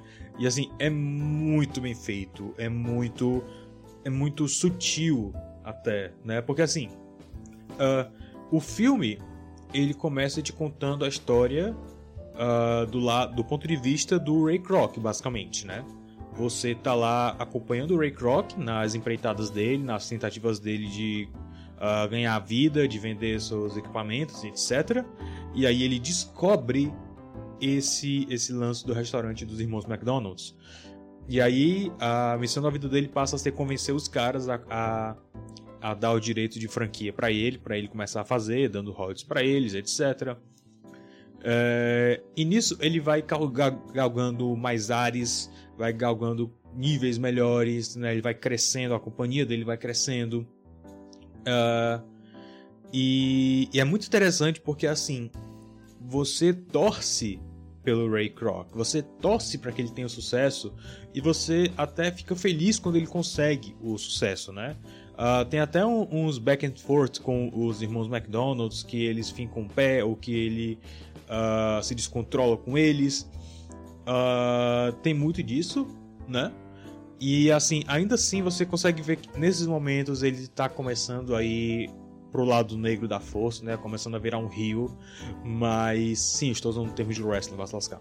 Mas uh, você ainda quer torcer por ele, né? Você, você quer sim. Uh, você quer acompanhar ele na jornada. Até que chega um ponto específico que, quem sabe, a história do, dos irmãos McDonald's, da fundação do McDonald's, sabe do que eu tô falando. Uh, mas para quem não viu o filme, eu não vou dizer o que é. Mas é, chega um momento, um ponto da história que você fica, oh não, eu estou torcendo pelo, pelo cara malvado, sabe? Uh, e o mais legal desse filme é que ele não mostra o Ray exatamente como um vilão é uma das coisas. Porque seria, seria muito fácil. Seria muito fácil simplesmente tornar o Ray um, um executivo malvado, uh, ganancioso, sociopata, que ele é. Ele é malvado, ganancioso e sociopata. Mas. Uh, ele é mostrado mais como um ser humano com falhas, sabe? Ele se justifica demais, então ele nunca ele nunca é retratado como um vilão.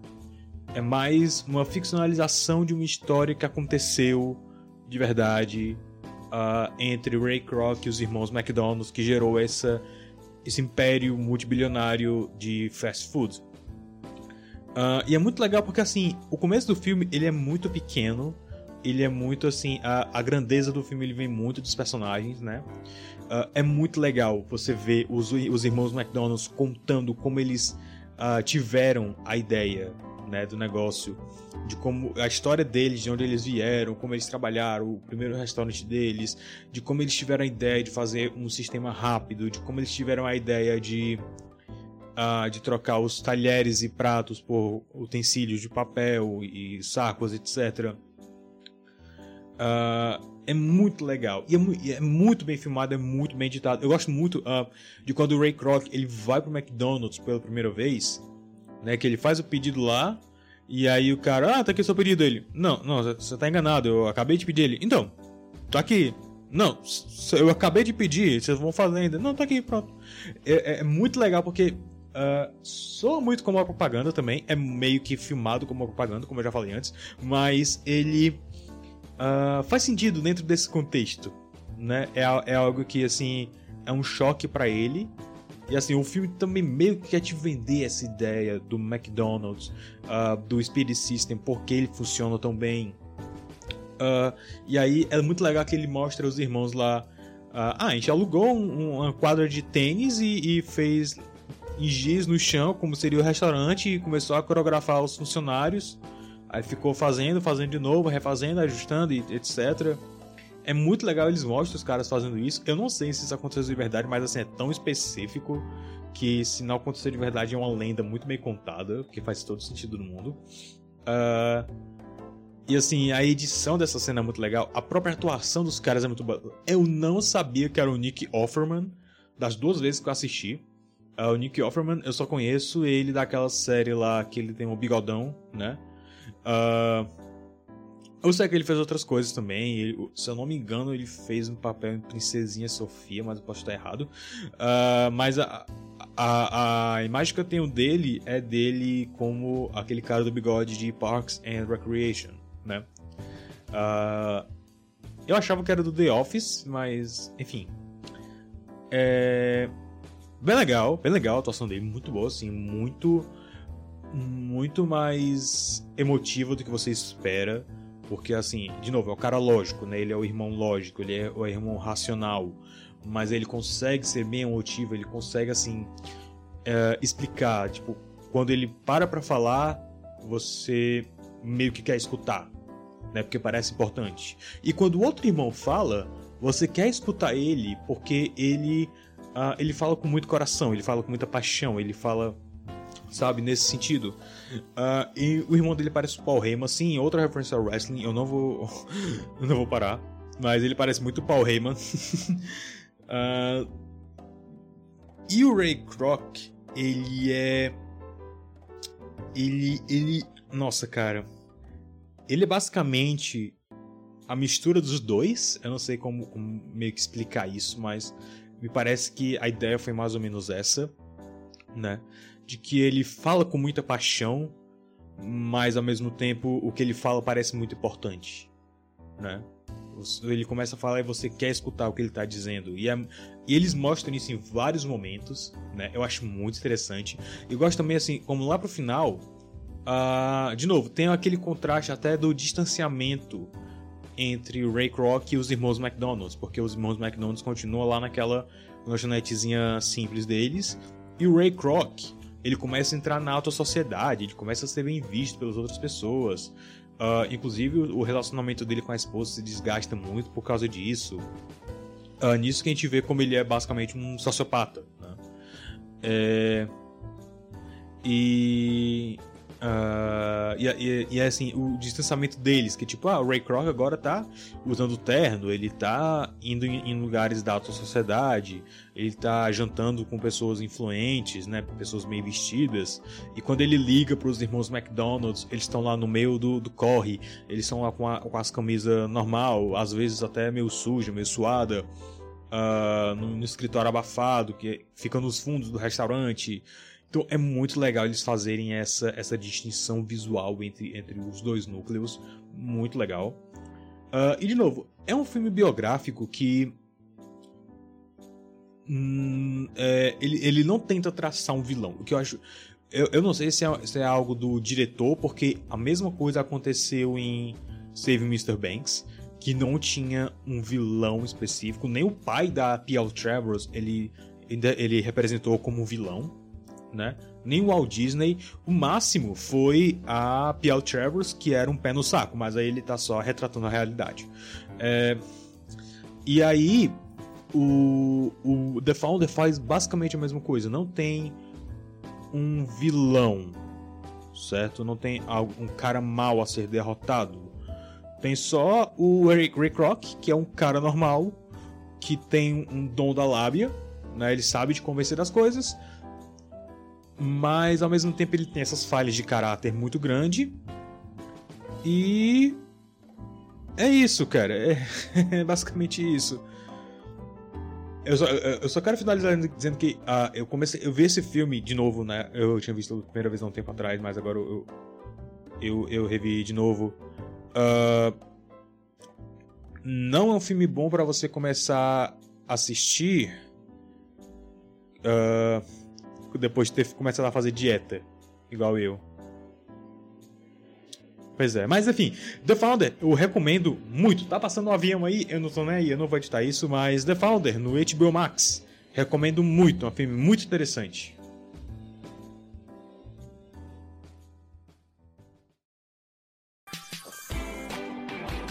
Hello, I'm The Undertaker, and you're listening to the Super Review Time podcast.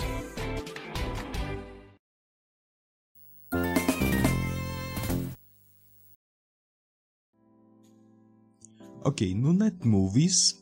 Uh, é engraçado porque esse filme também está disponível no Amazon Prime uh, através de uns canais, o Look. Loki? Não sei como se pronuncia, mas uh, é um dos canais que eles têm lá. É. mas eu assisti pelo Netmovies, né? Eu não sei se foi a melhor decisão, porque depois eu descobri que, depois que eu assisti, eu vi a versão em Blu-ray, eu fiquei com vontade de rever o filme só por causa do Blu-ray, né? Uh, porque realmente é um filme muito lindo. Então, uh, é um filme muito interessante que eu inclusive já resenhei no blog há muitos anos atrás. eu não reli a minha resenha para fazer esse podcast, para deixar bem claro. É, eu não gosto de, de, de rever nada que eu fiz, né? De rever, de reler nada que eu fiz durante muito tempo. Eu, eu não sei. Uh, é um misto de, de vergonha com. Uh, ah, cara, eu queria ter. voltar e ajeitar só essa coisa, sabe? Mas eu fico. Melhor deixar assim, porque mais. Enfim. é. Mas eu lembro que eu gostei muito. Eu lembro que eu gostei muito. E dessa vez eu acho que eu gostei ainda mais, né? É, é um daqueles filmes que quanto mais você velho você fica, melhor você entende, né? Ah, e, e, eu notei que passou um minuto já e eu não, eu não disse nem o título do filme. O filme é O Último Unicórnio.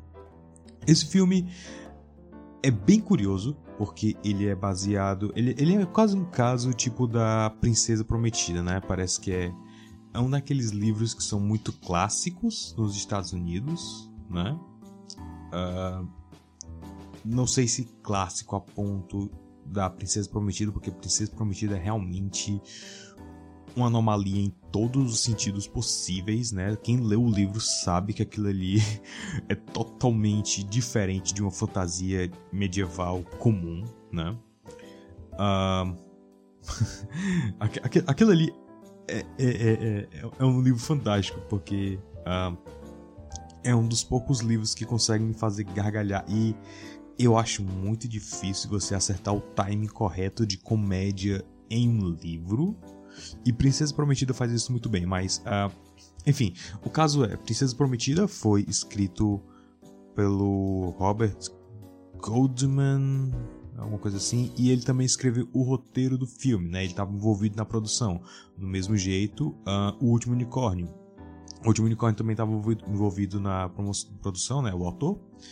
Uh, e é interessante porque, assim, é, várias produtoras, né? Vários é, diretores já tinham, tinham é, manifestado interesse em adaptar essa história. De novo, parece que é uma história muito clássica, uma história assim que mexe muito com, com uh, o pessoal, né? Eu não sei porque eu nunca li o livro, mas Uh, eu entenderia, eu entenderia. Vendo o filme, eu entenderia totalmente. Tem que ler esse livro depois, enfim.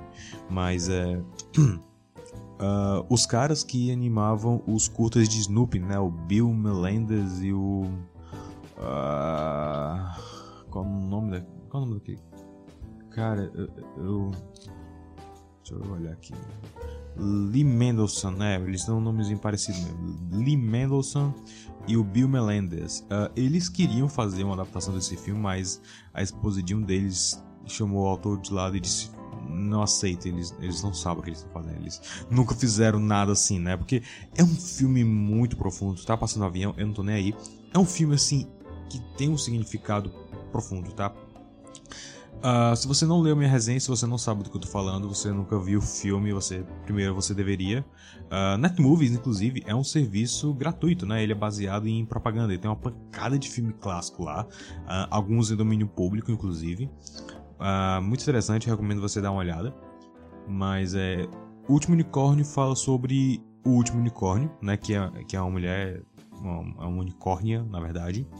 E ela se pergunta se ela é realmente a última da sua espécie, né? Ela mora numa floresta uh, e ela encontra um besouro que faz muita referência moderna por algum motivo e numa das rimas dele ela descobre que a, a raça dela foi tipo eliminada pelo touro vermelho uh, e aí ela vai atrás desse touro vermelho que supostamente está no castelo do rei Haggard, né? Uh, e no caminho ela encontra um mago fajuto e, um, e a esposa de um ladrão que sempre sonhou em ver um unicórnio. Uh, e tem um negócio interessante desse filme que só humanos que realmente têm algum apreço pela magia, algum apelo mágico, né, como o mago que estuda magia, ou pessoas que realmente querem ver um unicórnio vão ver um unicórnio. Caso contrário, eles vão ver só um, um cavalo comum, né? Um cavalo muito bonito, mas um cavalo comum, não um unicórnio. Uh, e sim, o unicórnio fala, né? Uh, dublado pela Mia Farrow, que é uma, é uma atriz grande, mas eu, eu, juro, eu só lembro dela como a filha do Capitão Nemo no filme pra TV de 20 moleques submarinas que eu tinha um DVD e eu, tipo, assisti uma vez, mas eu tenho esse DVD ainda hoje e toda vez que eu vejo eu me lembro, né, disso, porque o, o Capitão Nemo era o Michael Caine. Uh, então, é, tem isso. Uh, a menos que eu esteja confundindo a Mia Farrow com outra atriz, mas agora eu não tenho certeza. Uh, eu tô gravando esse vídeo uh, dia 1 de julho, né? Ontem uh, faleceu o ator que fez o Mago, né? Por isso eu, eu, me lembrei desse filme, eu achei interessante trazer ele aqui. É, e. Esse, esse cara, ele, esse filme é interessante porque ele tem muitos. Muita gente grande, né? É, é interessante que assim, é um filme relativamente pequeno, né? Nos anos 80, uh, ah, teve vários filmes anima de animação assim experimentais, né? Que eu achei que é interessante. Uh, era um momento assim depois que o Walt, Walt Disney tinha morrido. Então assim parece que todos os outros estúdios de animação quiseram avançar para cima para tomar o topo, porque eles previam que a Disney ia cair, alguma coisa assim, e realmente caiu. Foi a, a, a era a era sombria né, da Disney. Uh, que a gente teve filmes bem meh, como uh, Bernardo e Bianca, é... Caldeirão Mágico. Caldeirão Mágico que, que perdeu para Ursinhos Carinhosos na estreia, então. Né? É... E aí, Uh, vários estúdios começaram a fazer algumas coisas meio experimentais nesse período, né? Inclusive a Rankin Bass. Rankin Bass, você deve conhecer daqueles especiais de Natal de stop motion, né? Rudolph, uh, Jack Frost, Santa Claus is Coming to Town. A maioria deles eu resenhei no blog, inclusive geralmente em, em julho eu resenho um ou outro. Uh, alguns anos atrás eu resenhei o último especial de Natal que eles fizeram que não era stop motion, por algum motivo. É, mas esse filme tem gente assim grande, tem uh, Christopher Lee como King Hargard, como Rei Hargard, né? Uh, inclusive papel fenomenal, performance fantástica de Christopher Lee como sempre, né? Ele fez um, um approach bem parecido com o do Senhor dos Anéis, né? Que ele chegou no, na gravação lá com o livro e com partes grafadas que deveriam estar, né? Que é o tipo de coisa que não poderia ser tirado do filme, que era importante. E ele entrega, assim, uma performance fantástica, espetacular. Eu vi dublado, mas eu fiquei alternando vez ou outra dublado e o original. É... Nossa, cara, a, a, dublagem brasileira é muito boa, né? Eles tentaram o máximo possível uh, combinar os personagens e as vozes. E. Enfim, a dublagem brasileira dos anos 80, né? Dez vezes melhor do que qualquer coisa que eles façam hoje. Mas a dublagem do Christopher Lee é tão assim, tão pesada, é tão. Nossa, cara, é, é fantástica. Um, Alan Arkin, né? Que, de novo, é o cara que dublou o Schmendrick, o Mago. Uh, ele também fez o guia turístico em Muppets 2011. Eu queria poder reconhecer mais coisas que ele fez, mas eu não reconheço. Uh, eu vou pegar o IMDb dele aqui e vou pegar algumas coisas aleatórias. Uh, Argo, ok, eu conheço esse filme. Pequena Miss Sunshine, eu vi esse filme uma vez. Edward Mãos de, Tesoura, ele fez Bill, eu não, faço ideia de quem seja. Ah, ele fez Dumbo, o remake. Eu, eu, te, eu, faço um esforço uh, todos os dias para esquecer que esse filme existe. Ah, tá, ele fez Minions 2. Arremesso de Ouro tá na minha lista do Disney Plus pra assistir. Uh, ah, que mais que ele fez aqui? Bonnie, me ajuda. Ah, Noa Fria, A Vinda Íntima de Pipa Lip, Marley e eu. Ah, ok, ele foi o chefe no Agente 86, ok. O, o filme do Agente 86, o de 2008 com o Steve Carell, é, enfim. Ah. Quem mais está nesse filme? Angela Lansbury foi o primeiro papel dela na narração de filme para cinema, né? É, depois ela foi fazer uh, um, uma ponta, né, em um filme, um filme pequeno, talvez vocês conheçam, Bela e a Fera da Disney, né? Ela fez a, a, a chaleira Senhora Potts, mas ela também já é velha, velha conhecida de Disney, né? Ela fez a a a feiticeira de Bad Knobs and Broomsticks, Se Minha Cama Voasse, e fez a Senhorinha dos Balões em Mary Poppins Returns, né? Uh, Jeff Bridges, também velho conhecido da Disney, da Casa do Rato, que fez o protagonista de Tron em Tron. Uh, ele não fez o Tron, ele fez, ele fez o, o, o Flynn, né? o cara que, que entra no computador. É, mas ele fez também o Flynn na sequência de Tron, Uh, quem mais tá aqui? Uh, Don Messick, eu não não tinha reconhecido ele pelo nome, mas ele foi a voz do Scooby-Doo. Então, assim, uh, tipo, Don Messick, esse nome, esse nome me é familiar, né? Só que eu não tinha associado ele à, à obra.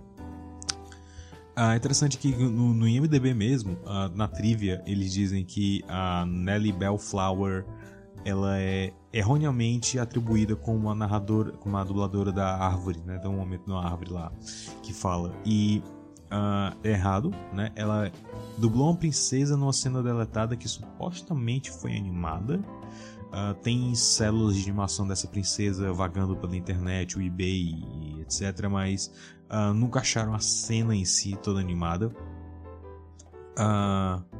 então, é, e enfim, assim como uh, assim como O Segredo de Nemo, que eu também resenhei nesse podcast, é um filme dos anos 80 bem sombrio, mas ele não é assustador, né? Ele não é um sombrio de tensão como é em Segredo de Nemo ou uh, Em Busca do Vale Encantado uh, ou Cristal Encantado, não. Ele é, ele é um sombrio mais filosófico, né? O tema recorrente desse filme é a de, de ilusão e de passar a ideia de ser algo que você não é. Né? E do que é a verdade. Eu acho muito interessante porque, assim, a animação, animais falantes geralmente são subestimados, mas são uma ferramenta muito interessante para você usar de analogias para certas coisas. E esse filme toma umas analogias que eu nunca vi fazerem antes. Por exemplo, tem um momento, né? Que é o momento que a, a unicórnio encontra o mago Schmendrick, uh, que ela é raptada por uma bruxa interpretada pela Angela Lansbury. E essa bruxa tem um, uma espécie de, de circo itinerante de, uh, de freaks, né? De, de animais mágicos que ela captura. Aí ela tem uma quimera, aí ela tem um dragão, ela tem uma ápia e agora ela tem o unicórnio.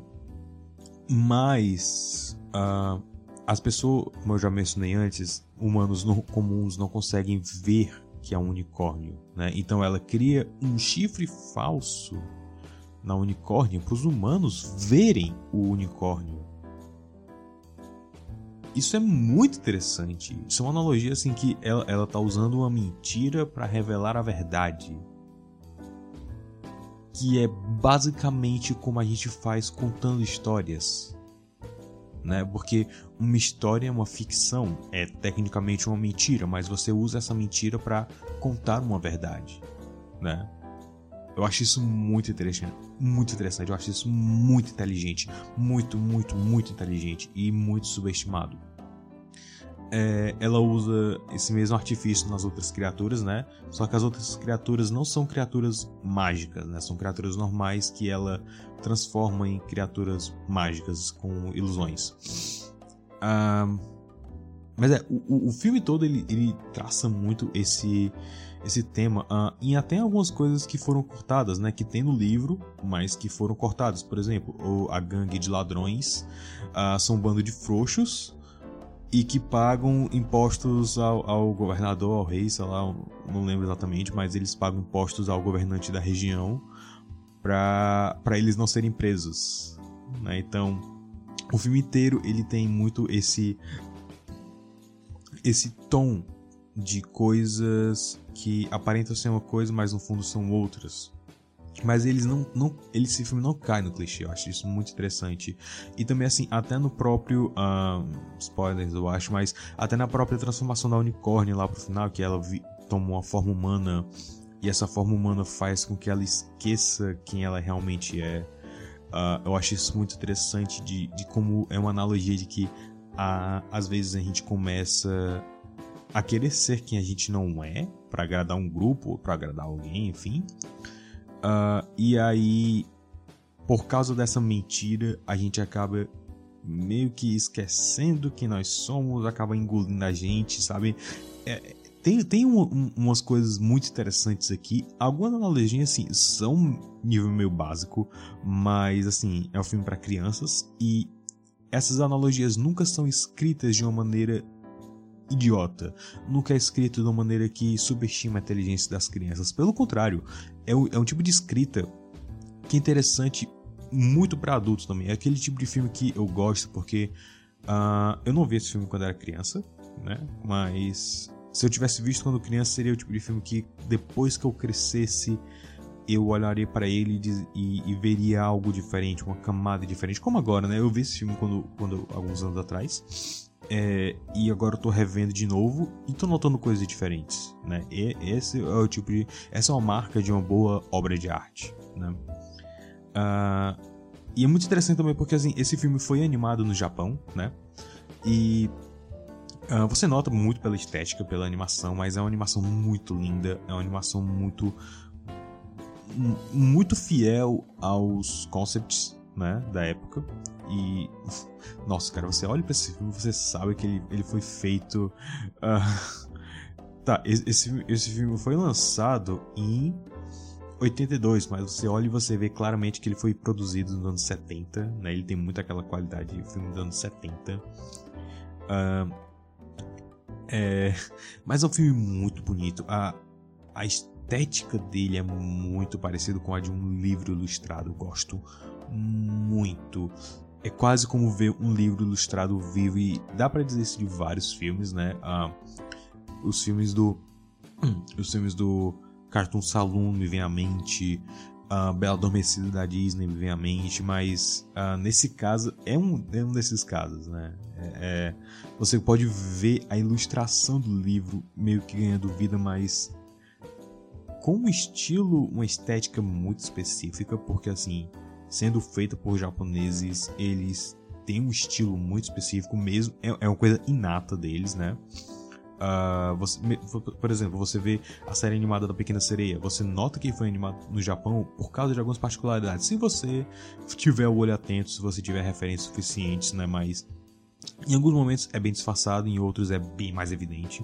Uh, nesse aqui é, é mais é mais uma coisa que envolve a animação como um todo, mas é muito difícil explicar, mas é basicamente isso. Você consegue sentir que uh, o toque japonês, aquela, aquela coisa de. Uh, eu não sei, uma certa sensibilidade a mais na, na animação.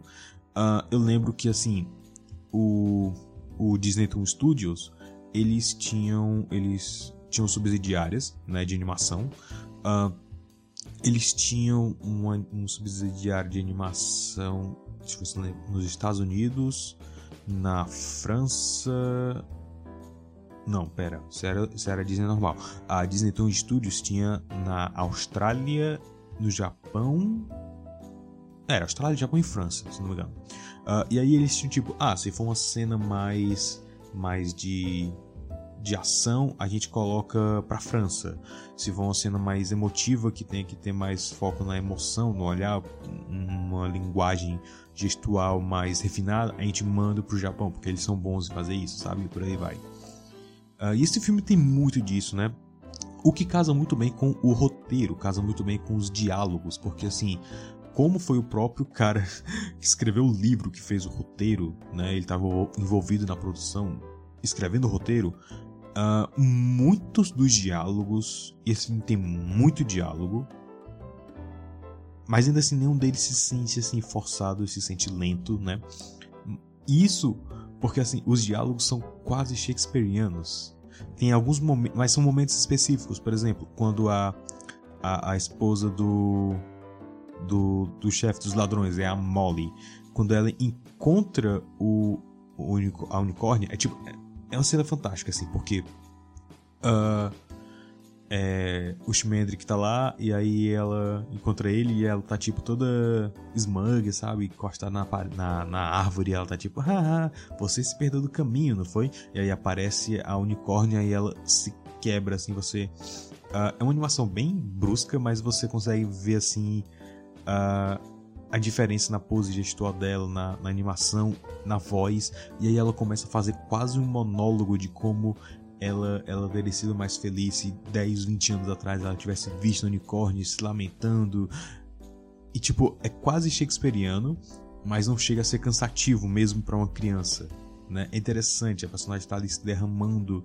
Uh, tem outros momentos também depois que acontece isso, que é basicamente exposition, né? O rei explicando ah, é, eu tive eu tive servos e, e, magos e blá blá blá, mas nada disso nunca me fez feliz. A única coisa que me fazia feliz era os unicórnios e tal. É uma exposition desgraçada que se fosse qualquer outra pessoa, não fosse Christopher Lee fazendo, não funcionaria. E se não fosse o próprio autor do livro escrevendo, também não funcionaria. É, é muito interessante. É, é, um milagre que esse filme funcione tão bem como funciona. Né? Muito disso se deve ao design e produção, mas também à direção e também a paixão dos próprios envolvidos. Uh, o Jeff Bridges, ele basicamente se voluntariou para fazer o papel dele, para trabalhar de graça, porque ele amava o livro. Né? Então, ele, e ele recomendou um amigo dele para fazer a trilha sonora. Então, é tenso. Uh, uh, e assim, embora tenha esse esse essa coisa toda da produção, essa coisa toda de o ator tá envolvido, ter muita paixão, o filme foi animado no Japão, né? E ainda assim, algumas coisas foram de improviso dos japoneses, mas que funcionam muito bem. Uh, tem, uma, tem uma cena que eles embebedam uma cave um esqueleto com nada, né? Eles nossa, cara. eu sei, eu sei, falando em voz alta parece muito bizarro, mas eu juro, faz sentido dentro do contexto. Mas ó, uh, uh, eles embebedam a caveira com nada, né? Eles dão uma garrafa vazia pra caveira e, e ela fica bêbada. Uh, e aí ela fica tipo com a bochecha rosada. Pra qualquer um fora do Japão isso não faz sentido, mas quando eu vi, ah, ok, é porque no Japão quando a pessoa fica bêbada, a forma como eles deles identificarem isso artisticamente é uh, roseando as bochechas. Eu não sei se tem um motivo um motivo mais biológico deles, né? Porque assim, eu sei que aqui uh, tem a gíria para queimado, né? Que a gente fala quando o cara tá bêbado. Uh, ele tá queimado e tal. Provavelmente por causa da cara, né? Muda a a biologia, a, não a biologia, muda a batimento cardíaco, etc. Uh, eu não sei se isso é algo mais comum nos japoneses e por isso culturalmente aceitou-se que artisticamente essa é a forma de reproduzir alguém bêbado, mas eles fazem isso na caveira. Então uh, é, é meio que improviso deles, eles, ah, os americanos viram, ah, deixa aí, ok, whatever. Mas uma das alterações que eles fizeram que eu mais gostei é que assim.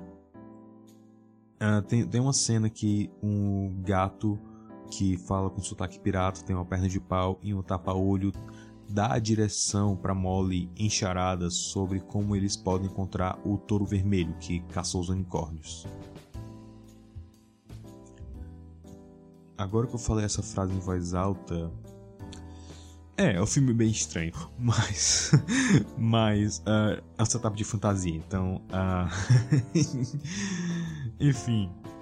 Mas enfim. Uh, de novo, seguindo aquele tema de que. Uh, não, desgraça. É, é Alexa, tava querendo mexer aqui, tá? Uh, seguindo aquele tema de que nada é o que parece, que você uh, não pode. Você tem que desconfiar de tudo e blá blá blá. É, o gato ele passa o tempo todo falando e tal, com o tapa-olho, e aí em um certo momento ele tira o tapa-olho e coloca no outro olho. Né? De novo, tá dentro do tema. É um improviso da animação, é uma coisa que não tava no roteiro, mas eu gostei muito porque faz muito parte do tema. Né, de, de tentar ser o que não é, de tentar enganar os outros de certa forma. Uh, muito interessante, muito, muito interessante.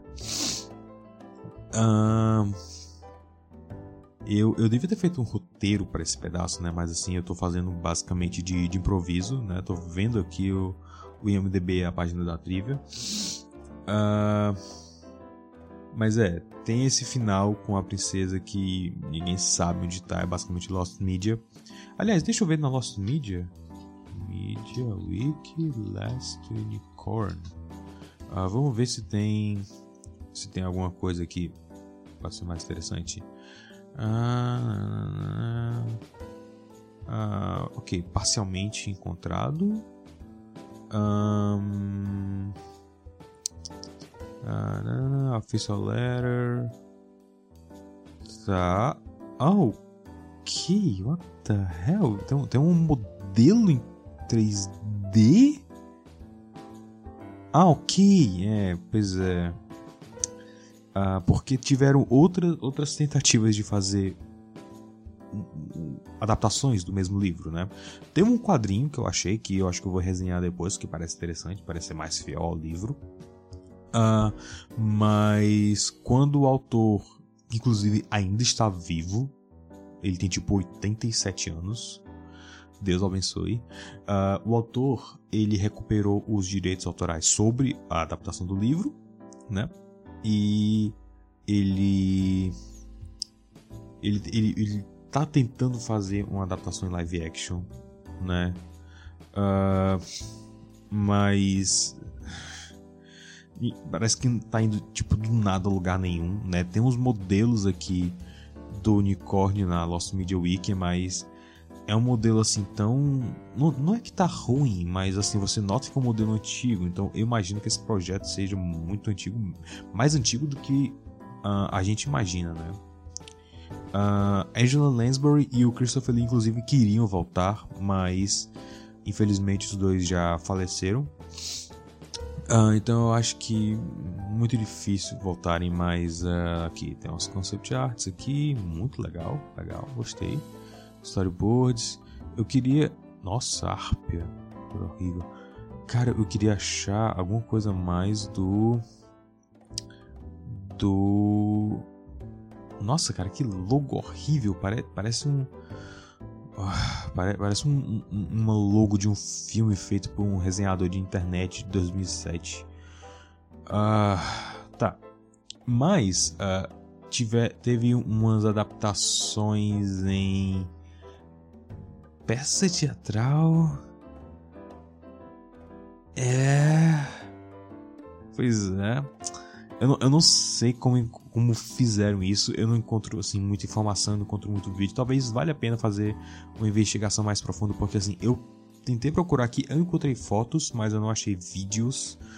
Então assim, eu não sei se o unicórnio era em pantomima ou whatever. Uh, mas eu sei que tem tentativa de uma nova produção, de uma adaptação musical baseada nesse filme, que está envolvendo a Fergie Sim, ela mesma, a Fergie, Black, Black Eyed Peas, ela, ela, ela mesma, ela, ela tá envolvida na produção do, do musical teatral de Last Unicorn, de algum jeito.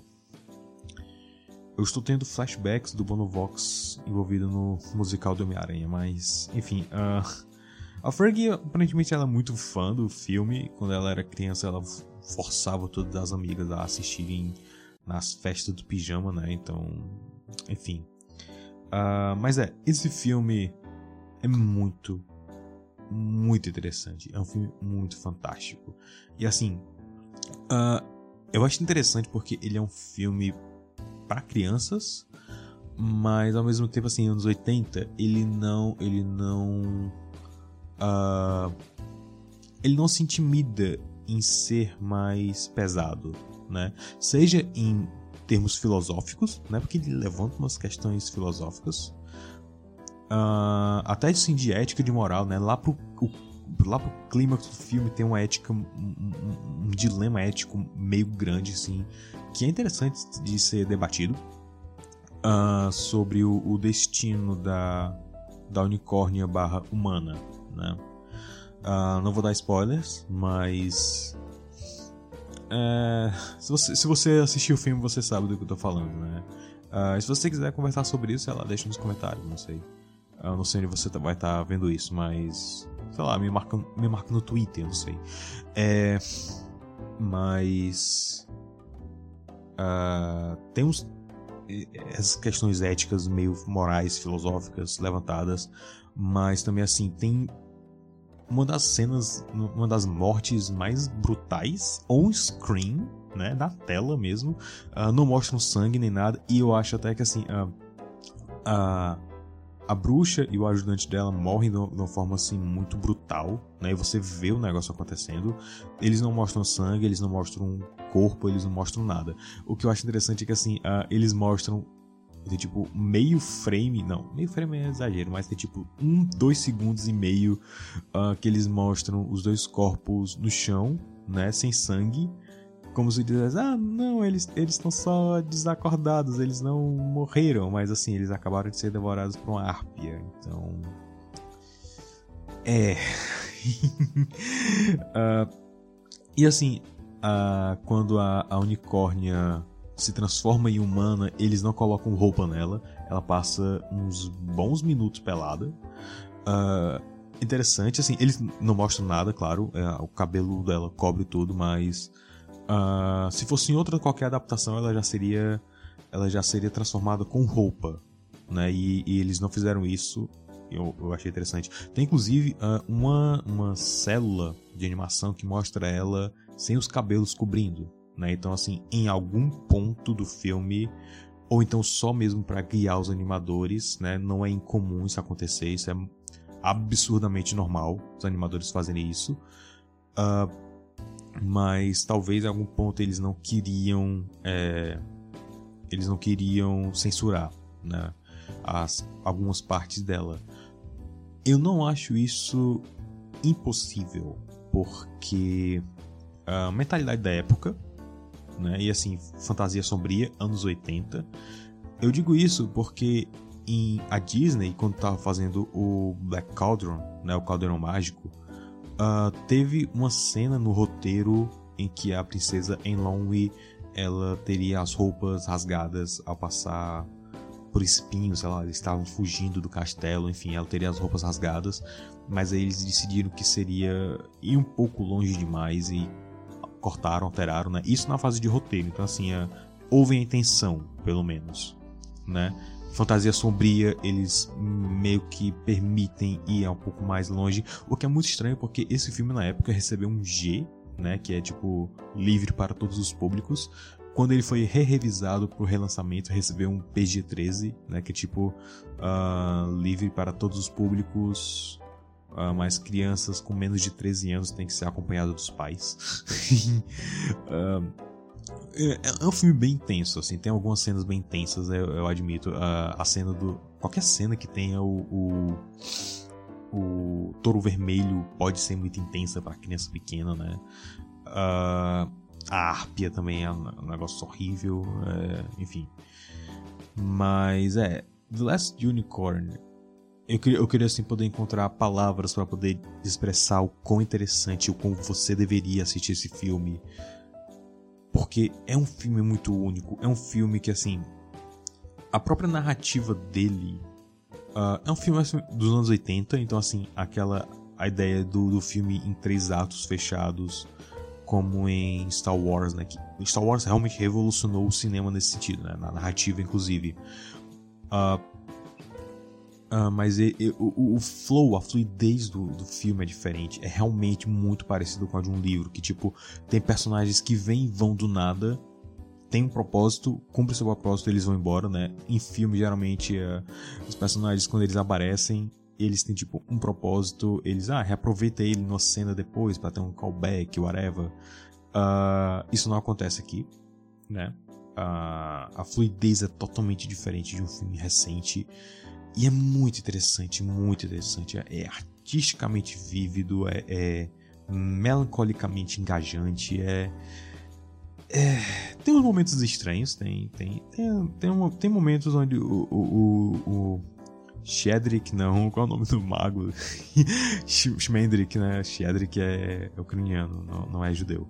Uh, Shmendrik, que é, é um nome judeu, mas vem do termo judeu, enfim. Uh, o Shmendrik tem, tem momentos onde ele é amarrado a uma árvore de seios enormes, apaixonado por ele. Tem, tem, tem momentos, tem momentos assim, tem, tem situações que esse filme te faz perguntar o que diabos está acontecendo, por que, que eu estou assistindo isso, mas ao mesmo tempo eu vejo como um excesso de criatividade, né? Eu, eu vejo como uh, povoamento de um mundo que existe e às vezes esse mundo é simplesmente estranho, como o nosso também é, né? Uh, então é basicamente isso. Last Unicorn, o último unicórnio um filme fantástico, uh, uma colaboração cabulosa entre Estados Unidos e Japão, que por algum motivo fez muito sucesso na Alemanha. Uh, fizeram uma festa. Esse filme teve mais bilheteria do que Star Wars, Uma Nova Esperança. É, fizeram um mobile, fizeram coisa de gala pro lançamento do filme, sabe, na Alemanha. O, o, o Christopher Lee dublou o papel dele em alemão, então assim, ok, interessante. Mas assim, é, é aquele tipo de coisa. É Zorro ultra popular na Argentina, todo mundo deu Chris ultra popular no Brasil, David Hasselhoff ultra popular na Alemanha, o Scatman ultra popular no Japão, é o tipo de coisa que acontece, né? Uh, então é isso, The Last Unicorn uh, tem no Netmovies, mas também tem no Amazon Prime. Se você não tem Amazon Prime, pode fazer o teste com o meu link, que você ganha o período de, de, de teste, né, de gratuito, uh, mas também ajuda muito aqui no blog. Uh, mas lembrando que não é no Amazon Prime normal, é no Amazon, Amazon Prime dentro de um dos canais do Prime, o Look. Né? O Look, pelo que eu vi, também tem um monte de filme clássico. Talvez eu assine ele depois para dar uma olhada. E tem umas coisas muito interessantes lá. Mas, é, eu assisti pelo Netmovies, então dá uma olhada lá, vale muito a pena. Mas se você puder, se você puder ver a versão de Blu-ray, eu insisto, assiste a versão de Blu-ray, né? Então, é, The Last Unicorn, o último unicórnio.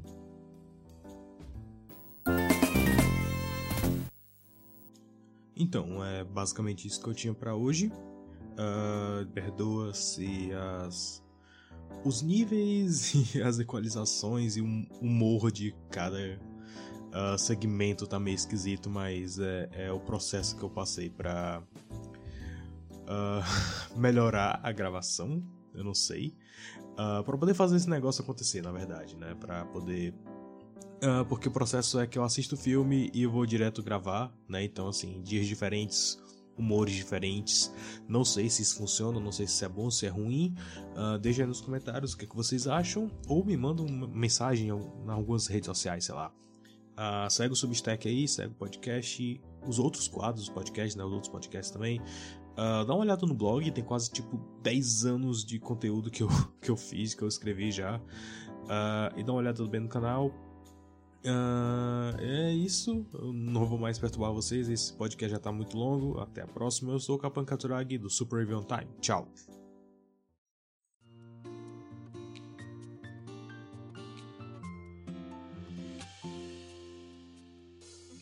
Você ouviu o podcast do Super Review Time.